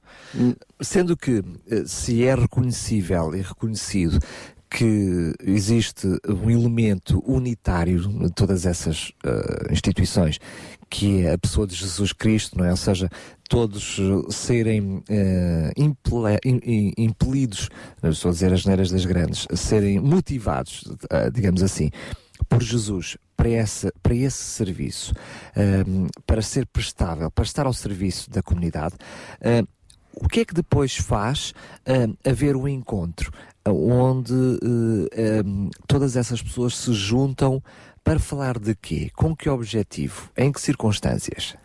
Ah, Daniel, em, em primeiro lugar, um esclarecimento que é, ahm, é explícito o reconhecimento da dimensão ahm, espiritual do homem, é assumido por, eh, por muitos dos Sim, elementos das plataformas. todas eh, eh, todos os membros presentes são de uma plataforma cristã? Algumas das instituições que, o, que assinaram a plataforma, sim. Reconheço que alguns dos indivíduos que se sentiram impelidos a, a também participar nestas ações, eventualmente nem todos participarão de, desta comunhão de reconhecerem em, Mas em reconhece os valores a ela associadas, por ah, isso sim, assinaram. Sim, é? claro, exatamente, exatamente. Os valores é a questão fundamental e que para a- uma larguíssima maioria das pessoas que assinaram eh, a plataforma, esses valores depois enraizam-se no Vamos, outro. vamos se calhar começar por aí, porque estamos a falar em assinar uma plataforma, assinar um compromisso sem termos falado do que é que é isso, Muito né? bem. relembrar que precisamente, apesar deste encontro já acontecer talvez há quatro anos, pelo menos, talvez este sendo o quinto ano, pelo, pelo menos que me lembro. eh, Será o quinto ano, sim. Pronto, ok. eh, era pedir-lhe que me corrigisse se estivesse errado.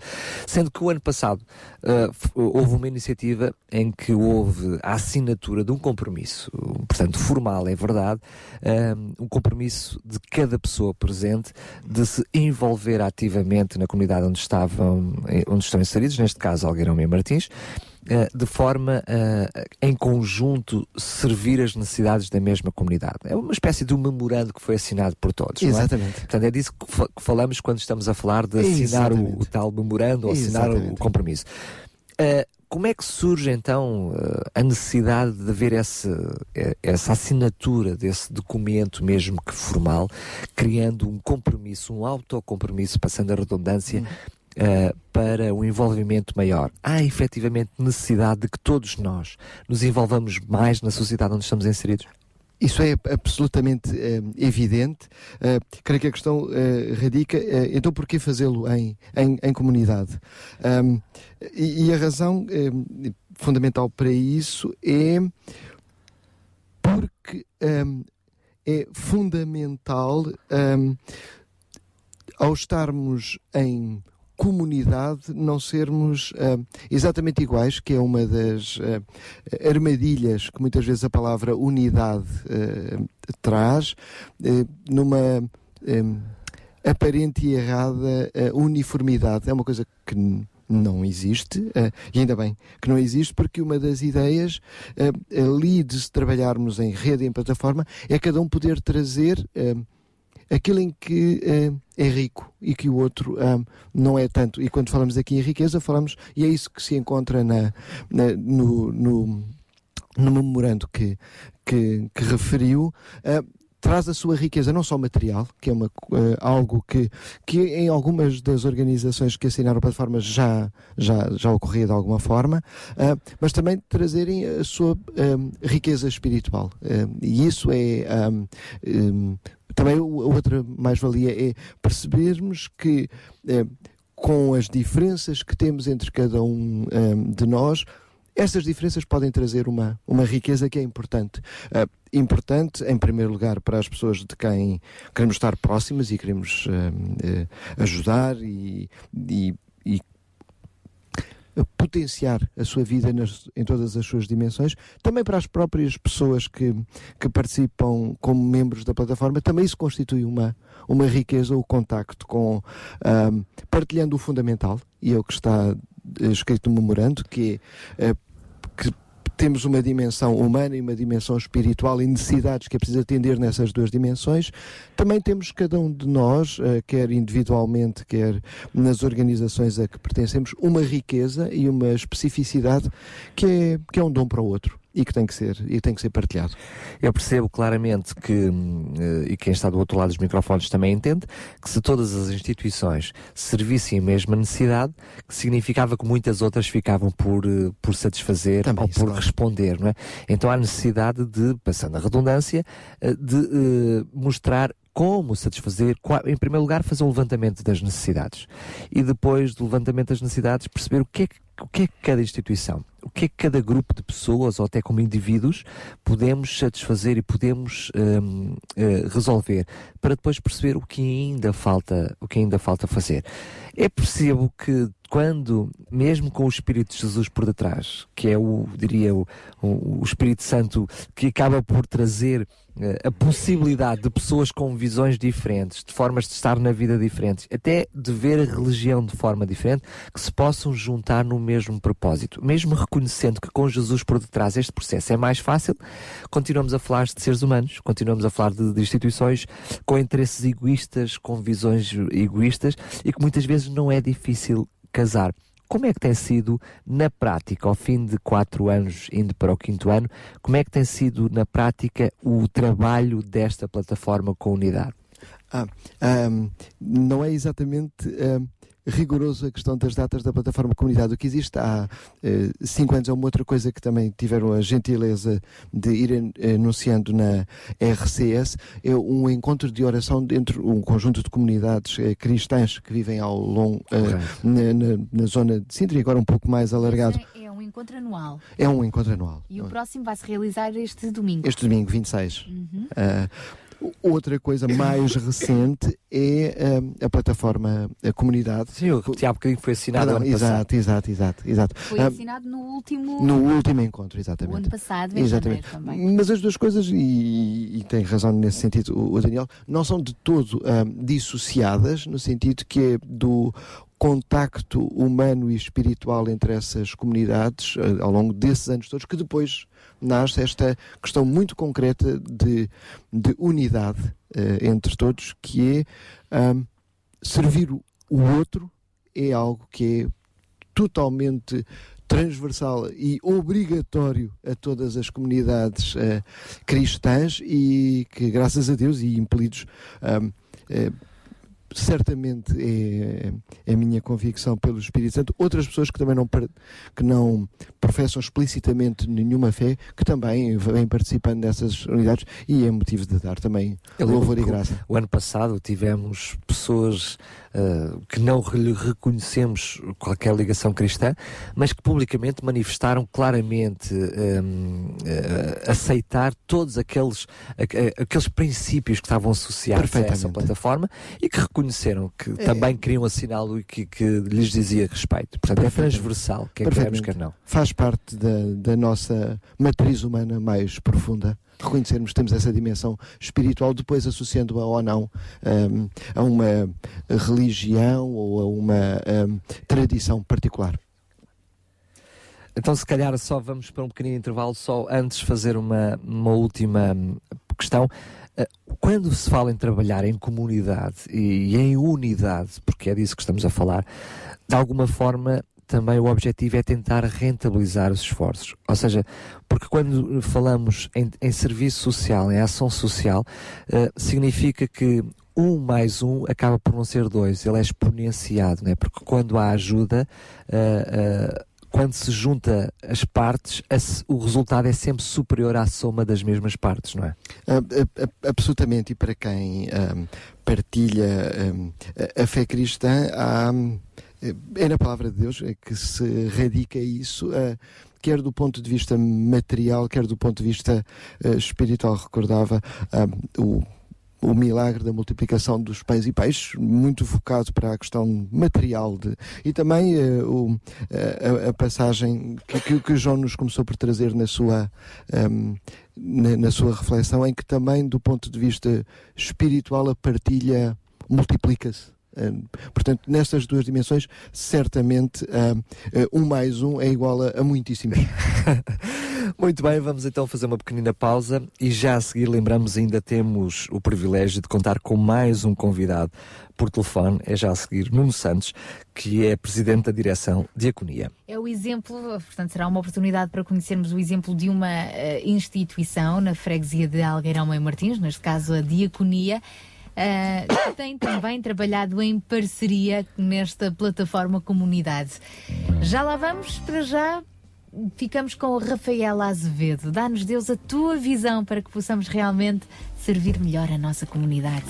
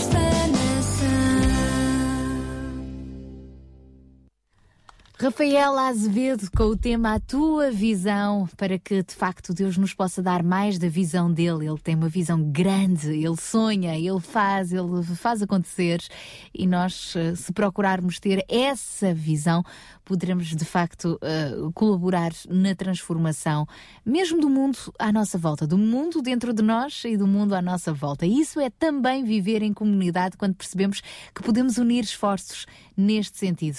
E é por isso que continuamos hoje a falar sobre este assunto no nosso fórum de hoje. Há pouco abrimos com o presidente da Junta de Freguesia de Algueirão Mãe Martins, Walter Januário. Connosco em estúdio continua uh, Rui Lopes, da plataforma Comunidade, e agora junta-se a nós Nuno Santos. Ele é o presidente da direção da Diaconia.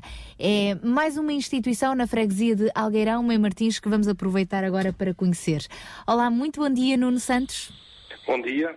Sabemos que a Diaconia é também parceira desta plataforma Comunidade, tem trabalhado em rede com outras instituições. No terreno, quais têm sido os grandes desafios de uma instituição como a Diaconia na freguesia de Algueirão Meio Martins? Eh, a Diaconia já, já está no, no terreno há alguns anos. Eh, se calhar a trabalhar também em parceria com outras instituições, nomeadamente eh, algumas que agora estão connosco na plataforma, embora sem haver esta, talvez esta consciência de que, de que, que estávamos em conjunto sobre um, um lema comum, eh, que é Cristo. Um, o trabalho, neste momento, temos um projeto que está, por exemplo, a ser em conjunto com a Ser Alternativa, na área dos sem-abrigo ou das pessoas que vivem em casas com condições muito precárias, e aí estamos a dar um acompanhamento alimentar e estamos a trabalhar em parceria para que, de forma, durante a semana, o apoio seja contínuo e dividido entre as duas instituições, partilhando esforços, partilhando custos, partilhando também experiências e, e pronto, e, e que vai fazendo acontecer ali algum, algum renascer de esperança naquelas pessoas que, que ocorreram a nós a pedir-nos ajuda. Qual, qual tem sido também a, a vossa experiência nesta, nesta questão de trabalhar em rede com outras instituições? Sabemos que, por exemplo, ah, ainda recentemente estiveram a dividir esforços com ah, associações como a Ser Alternativa, também na freguesia de Algueirão Meio Martins. Sim, eh, é assim, desde o início, quando iniciámos este trabalho social, percebemos que ele teria muito maiores frutos se fosse feito em parceria e em conjunto. Até porque, eh, ao partilharmos e ao, e ao fazermos este trabalho em conjunto, conseguíamos perceber onde é que havia maiores falhas, onde é que o nosso trabalho era mais necessário, mas também perceber que eh, se trabalharmos em conjunto apanharíamos mais facilmente falhas no- no- na própria organização, na, na- na própria distribuição e no próprio apoio que prestávamos às pessoas. E por isso, desde cedo, para nós foi natural começarmos a associar à Junta de Freguesia, a outras instituições que na freguesia estavam no terreno, nomeadamente a ser alternativa. Um, e isso aconteceu desde cedo. Uh, quer na partilha ao nível alimentar de, de bens e de existências que nós tínhamos em excesso muitas vezes e que por isso partilhávamos, quer também ao nível de casos de apoio de, de famílias que a gente apoiava em conjunto e que por isso percebemos que se calhar eh, era mais prático ser uma das instituições a apoiar e por isso toda esta partilha de informações em reuniões, em, digamos, na, na visita no terreno, eh, fazendo visitas a eh, em parceria, eh, foram alguns, alguns dos sinais que a gente foi desde o início tendo e que agora, como eu disse há bocado, estamos a fazê-lo com outra consciência, talvez. Queria perguntar ao Nuno que certamente, para além daquilo que já fazem, continuam a ter necessidades. Imagino que daqueles, que- das pessoas que nos estão a ouvir que eh, têm eh, um conjunto de pessoas, eh, um grupo de pessoas, até uma comunidade, uma igreja, enfim, eh, que queira ajudar em Algueirão Meio Martins. Quais são as vossas necessidades e o que é que é possível fazer? Em que é que vocês precisavam de mão de obra? Imaginemos assim um projeto até à Páscoa, até Abril, em que alguém se pudesse envolver. O que é que avançaria? Quais são as necessidades do Conselho e como é que podiam ser uma ajuda? Uma ajuda. Eu aqui desafio, há dois grandes desafios. É o nosso desafio pessoal de intervenção, ou seja, quando nós nos oferecemos e disponibilizamos para ser voluntários, e aí temos duas áreas acima de tudo, que é a área alimentar, e aí eh, o voluntariado passa muito por o, por o ir entregar alimentos, mas também o estar na instituição a distribuir a quem lá aparece, Esse é um, é um, um dos itens. Outro que estamos agora a arrancar e que de facto estamos a começar a sentir também eh, necessidade de maior apoio é na questão do apoio pedagógico, onde estamos a tentar angariar um conjunto de voluntários que, eh, com a sua disponibilidade e com os seus conhecimentos, possam ajudar as crianças das famílias a quais apoiamos, a ajudar, nomeadamente, a fazer os trabalhos, a, a melhorar o seu rendimento escolar.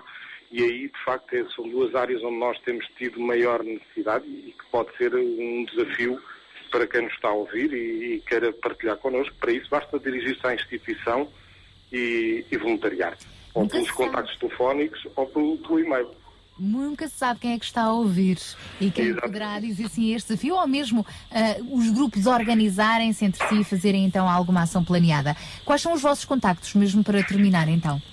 Eh, para terminar, eu dava o nosso contacto. Temos o e-mail que é o diaconia.sintra.gmail.com ou então o telefone 21922 6402. Estes são os nossos contactos principais e depois estamos sediados junto à Igreja Paroquial do Algueirão. Vamos repetir então os contactos e este diaconia com capa, não é? Sim, sim, sim. Então, sim. é diaconia, o e-mail é diaconia. Ponto Sintra, arroba gmail.com. Certo. E o contacto telefónico? É o 21 922 6402. registado. Qualquer coisa via RCS também poderemos fazer a ponte. Muito obrigada. Força então para que possam continuar a servir da melhor forma a esta comunidade de Algueirão Mãe Martins.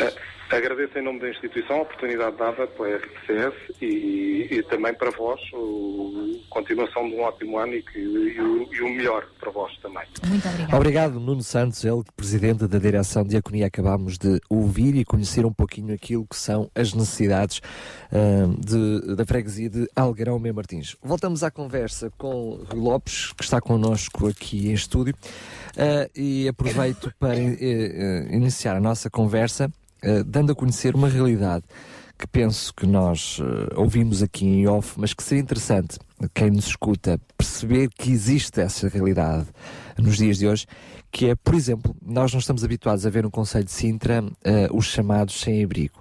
Percebemos até, e já dissemos aqui aos microfones desta rádio, que em Sintra, a forma como trabalha em excelência em rede tem permitido que esses casos ainda não tenham surgido. É verdade que ainda não surgiram esses casos de sem-abrigo. eh, o, Nuno, o, Nuno o, Rui, o Rui Lopes falou connosco eh, em off, eh, chamou o chamado sem-abrigo de cartão, como nós estamos habituados a ver em Lisboa, mas existe uma realidade muito próxima, que é eh, aquelas pessoas que estão a viver sem mínimas condições em, em estruturas eh, até degradadas e que essa realidade acontece muito em Algueirão Meu Martins. Como é que se deram conta desta realidade e como é que ela é substanciada efetivamente em Algueirão Meu Martins? Daniel, de facto, o, que dizíamos em off é que, felizmente, não é ainda tão dramático quanto muito o que encontramos ah, na Lisboa cidade, no metro, pelas ruas. O, o, o Sem-Abrigo vive no vão do prédio, no, n- no vão do metro, dessas situações. Existem alguns casos, mas são, de facto, ainda com uma expressão que- não é totalmente dramática. Existem outras situações eh, dramáticas, sim, mais ocultas, eh, como disse, de gente que vive em, casas que estão abandonadas e eh, que só com muito eh, boa vontade se pode chamar casa à estrutura em que as pessoas vivem, havendo também em casas eh, mais formais a, a- a- gradual perda de condições de habitabilidade de algumas das casas, eh, por questões financeiras, eh, o começar-se a viver sem água, eh, sem luz, eh, é um- começa a ser uma, uma, uma dramática realidade. A sua pergunta é também interessante, como é que chegamos a a, a- encontrar estes casos e, e é também algo ah, ah, relevante. Ah, o que se decidiu foi ir ao encontro. Procurar, ter iniciativa. Ser próximo, foi essa a ideia. Então começou-se com uma, uma carrinha, íamos de, de facto ah, percorrendo as ruas ah, de Algueirão ah, Mem Martins, ah, encontrando pessoas que recolhiam coisas ah, no caixote do lixo, aqui, ali, e depois funcionou também entre as próprias pessoas em situação carenciada. Que foram sinalizando outras é- pessoas. Elas próprias funcionam, eh, usemos esta palavra, eh, em, em, em rede, porque conhecem bem a realidade eh, uns dos outros e que foram passando palavra, dizendo existe agora este, este conjunto de pessoas eh, que se quer fazer próxima e, e- e que, e que e quer promover-nos humanamente e, e foi assim que, que, que, que foi, que foi começando. Sobretudo a coisa mais importante que me parece voltar a sublinhar é o, o ir ao encontro. O ir ao encontro. E isso foi a, A proximidade. a proximidade. Mas esse acaba por ser um, o conceito da própria, da própria plataforma com unidade l- exponenciado ao máximo, que é eh, o deixar, parecendo que é eh, paradoxal, que tem que se tra- extravasar a própria instituição. Ou seja, esse conceito de unidade tem que passar do indivíduo, não é? É o ser humano, é o freguês, não é? É o, a pessoa que vive ali que tem que se que preocupar com aqueles que estão à sua volta. Esse é o conceito, não é? Ah, Absolutamente. As, as instituições, as organizações são, são uma forma ah, humana de potenciar o- a, a- nossa ação. Não vivem para elas e, e é dramático quando alguma organização vive para ela própria. Em particular, eh, eh, organizações, movimentos de, de ação social que por natureza, por eh, DNA, é de sair e servir o, o outro. Eh, portanto, o mais possível é eh, o, o gene, é sair e ir ao encontro. Eu penso que uma das funções dessa plataforma é também a motivação, a divulgação e motivação de uma sociedade e para uma sociedade para ela também se envolverem. Que tipo de ações é que uma plataforma como esta, a plataforma comunidade, a sua divulgação, que ações é que faz para passar essa mensagem àqueles que estão próximas, para, para sair exatamente do seu próprio casulo? Colocava aí duas, duas dimensões. Uma, primeiro, muito sublinhada pelo, pelo Nuno Santos, ah, que é o de ah, potenciar todos os recursos materiais ah, que temos, incluindo aqui no recurso ah, material também ah, eh, eh, dons intelectuais, como o apelo que o Nuno nos fazia para o apoio à- à- às crianças das famílias que, que- que- se ajuda e, e uma dimensão absolutamente fundamental da promoção da, da pessoa humana, a questão da educação.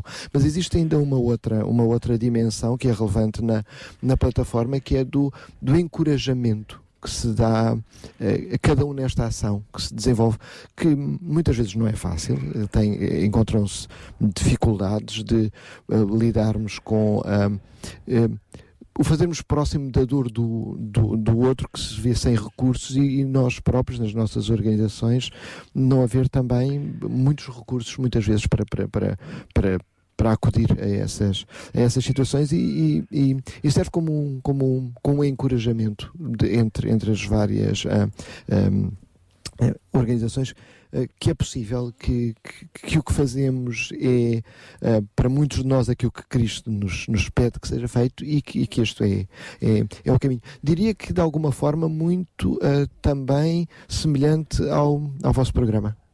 Que existe o que acabamos de assistir deste, eh, deste, desta partilha do, do bem material, mas também do encorajamento de quem, de quem está eh, ou numa situação carente ou eh, que está numa perspectiva de servir que, que não está sozinho.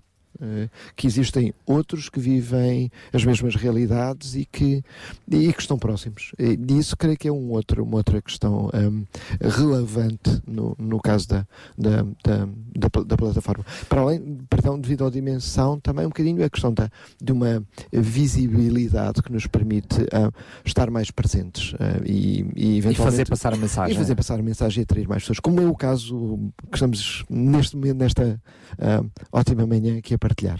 Muito bem, João, queria-te introduzir à conversa porque claramente nós percebemos que hoje estamos a falar da comunidade e de comunidade e da forma como ela está desenvolvida, mas é curioso nós percebermos, agora que chegamos ao terceiro pilar do, do, do Sintra Compaixão, de perceber que ele, este pilar não pode, não pode funcionar sem a presença dos outros dois pilares, sem a geração, sem as pessoas, sem o envolvimento da sociedade e depois sem passar a mensagem, sem haver divulgação sem haver esta, este reconhecimento, por um lado, a passar a mensagem das necessidades para que elas sejam conhecidas e depois, por outro lado, de passar a mensagem de como ajudar, de quem ajudar e onde ajudar. Portanto, quer queremos, quer não, estes três pilares que hoje terminamos, entre aspas, de, de, de uma forma singular de os apresentar, têm que funcionar também eles em rede, ligados, interligados uns nos outros. Sim. Hum, esta abordagem pode parecer assim muito institucionalizada, não é? E eu, fico um pouco com, com o sentimento, muitas vezes, de que as pessoas andam fartas de instituições. hum, e, porque o, o modelo institucional carrega por si, por si só eh, uma, eh, uma dimensão pouco relacional e, e muito distante parece às vezes das necessidades reais de cada um numa comunidade local. Então, às vezes eu próprio confesso que eh, ao, ao abordarmos estas questões eh, no neste fórum e nos programas assim ter compaixão, ficamos assim bem, vou-me pôr no lugar de uma pessoa que está a viver numa determinada freguesia, que tem determinadas necessidades e que está a ouvir tudo aquilo que estamos a, a dizer. E, e dá por vezes aquela sensação de é muito complicado, é muito distante. Será que estas instituições percebem o que eu estou a necessitar? Como é que eu vou chegar a estas instituições? Como é que eu me vou relacionar com elas? O que é que elas me vão pedir? Eh, Será que elas me podem ajudar?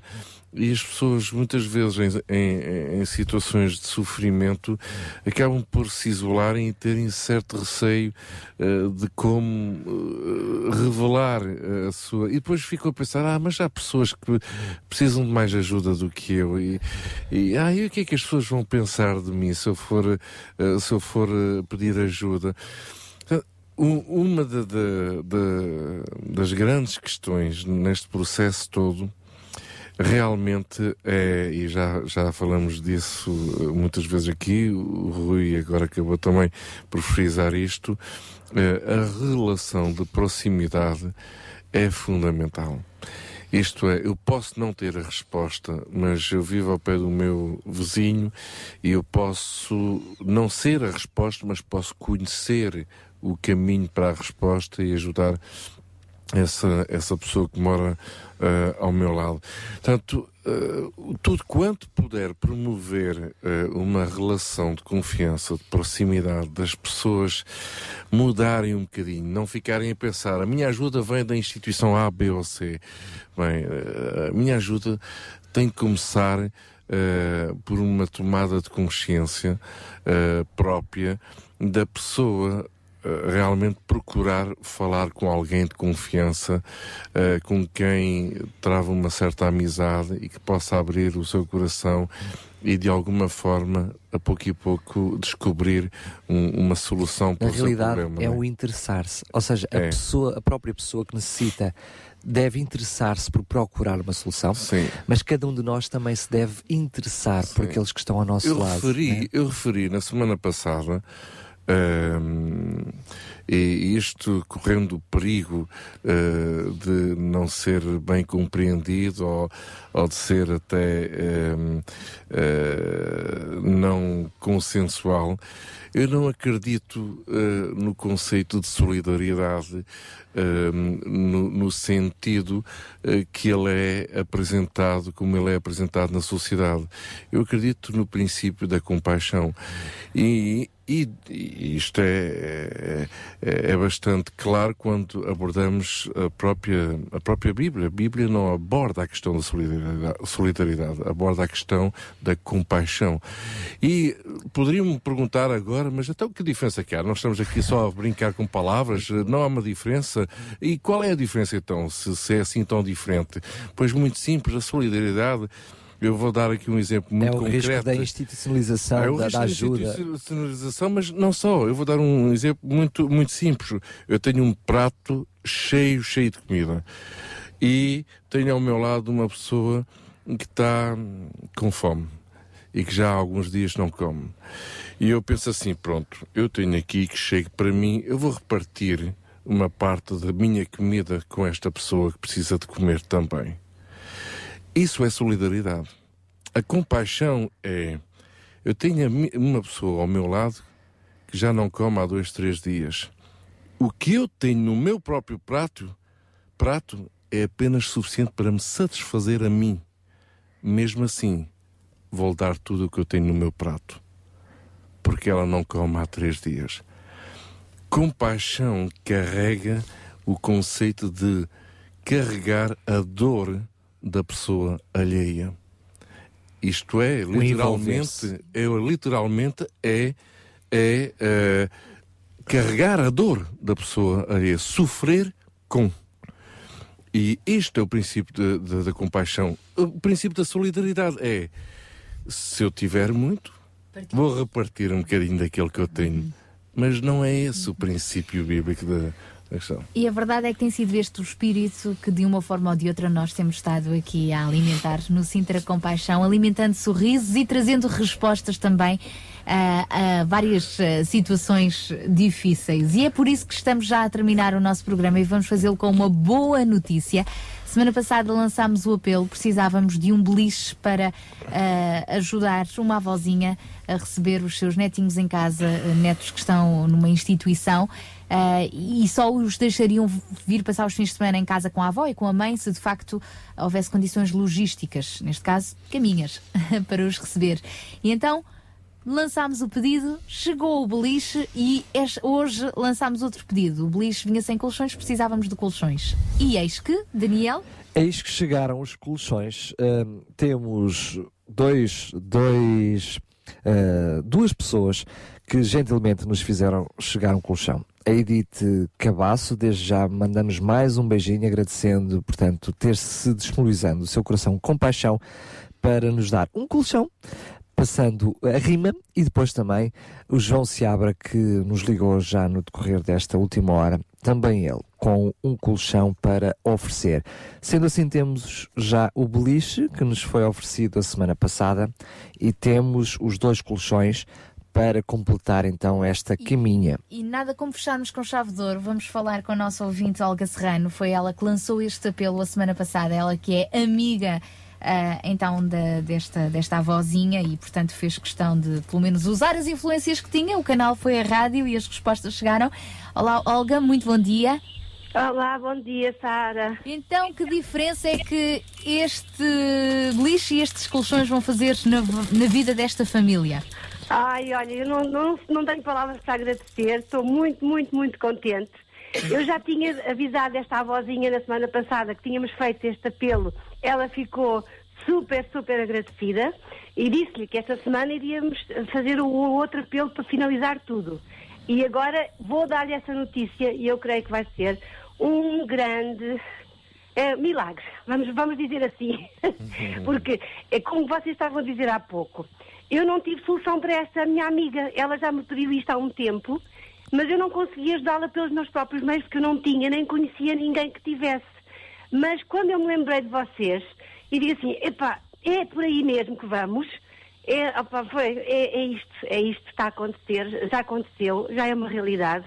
E agora nós vamos fazer todas as diligências para carregar estas coisas numa carrinha e vamos levar à sua casa e vamos montá-los e vamos esperar que realmente essas crianças voltem à sua casa e possam ter o carinho desta avó que sempre as ajudou e que está com um pedaço do seu coração a menos por as ter tão longe de si todo, todo este ano.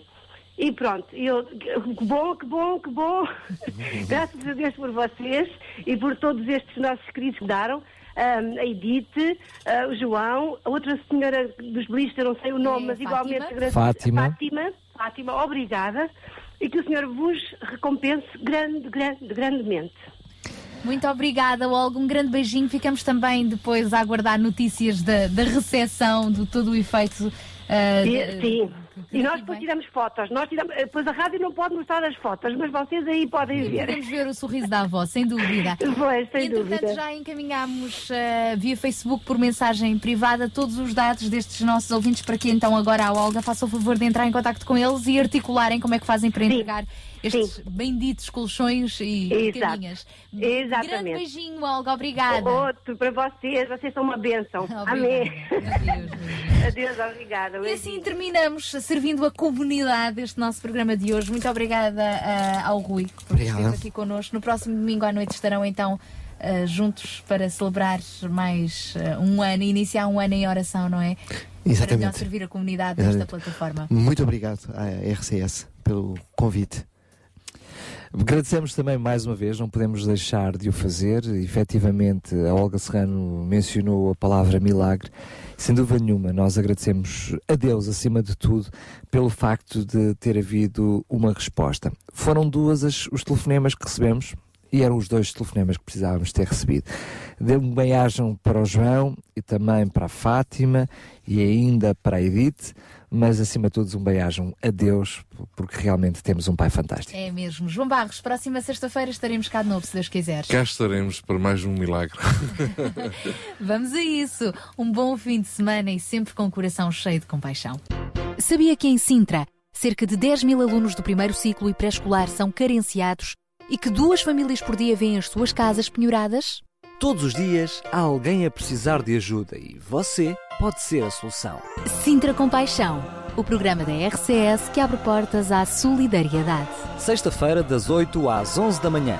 Sintra Compaixão, Contamos contamos consigo. consigo.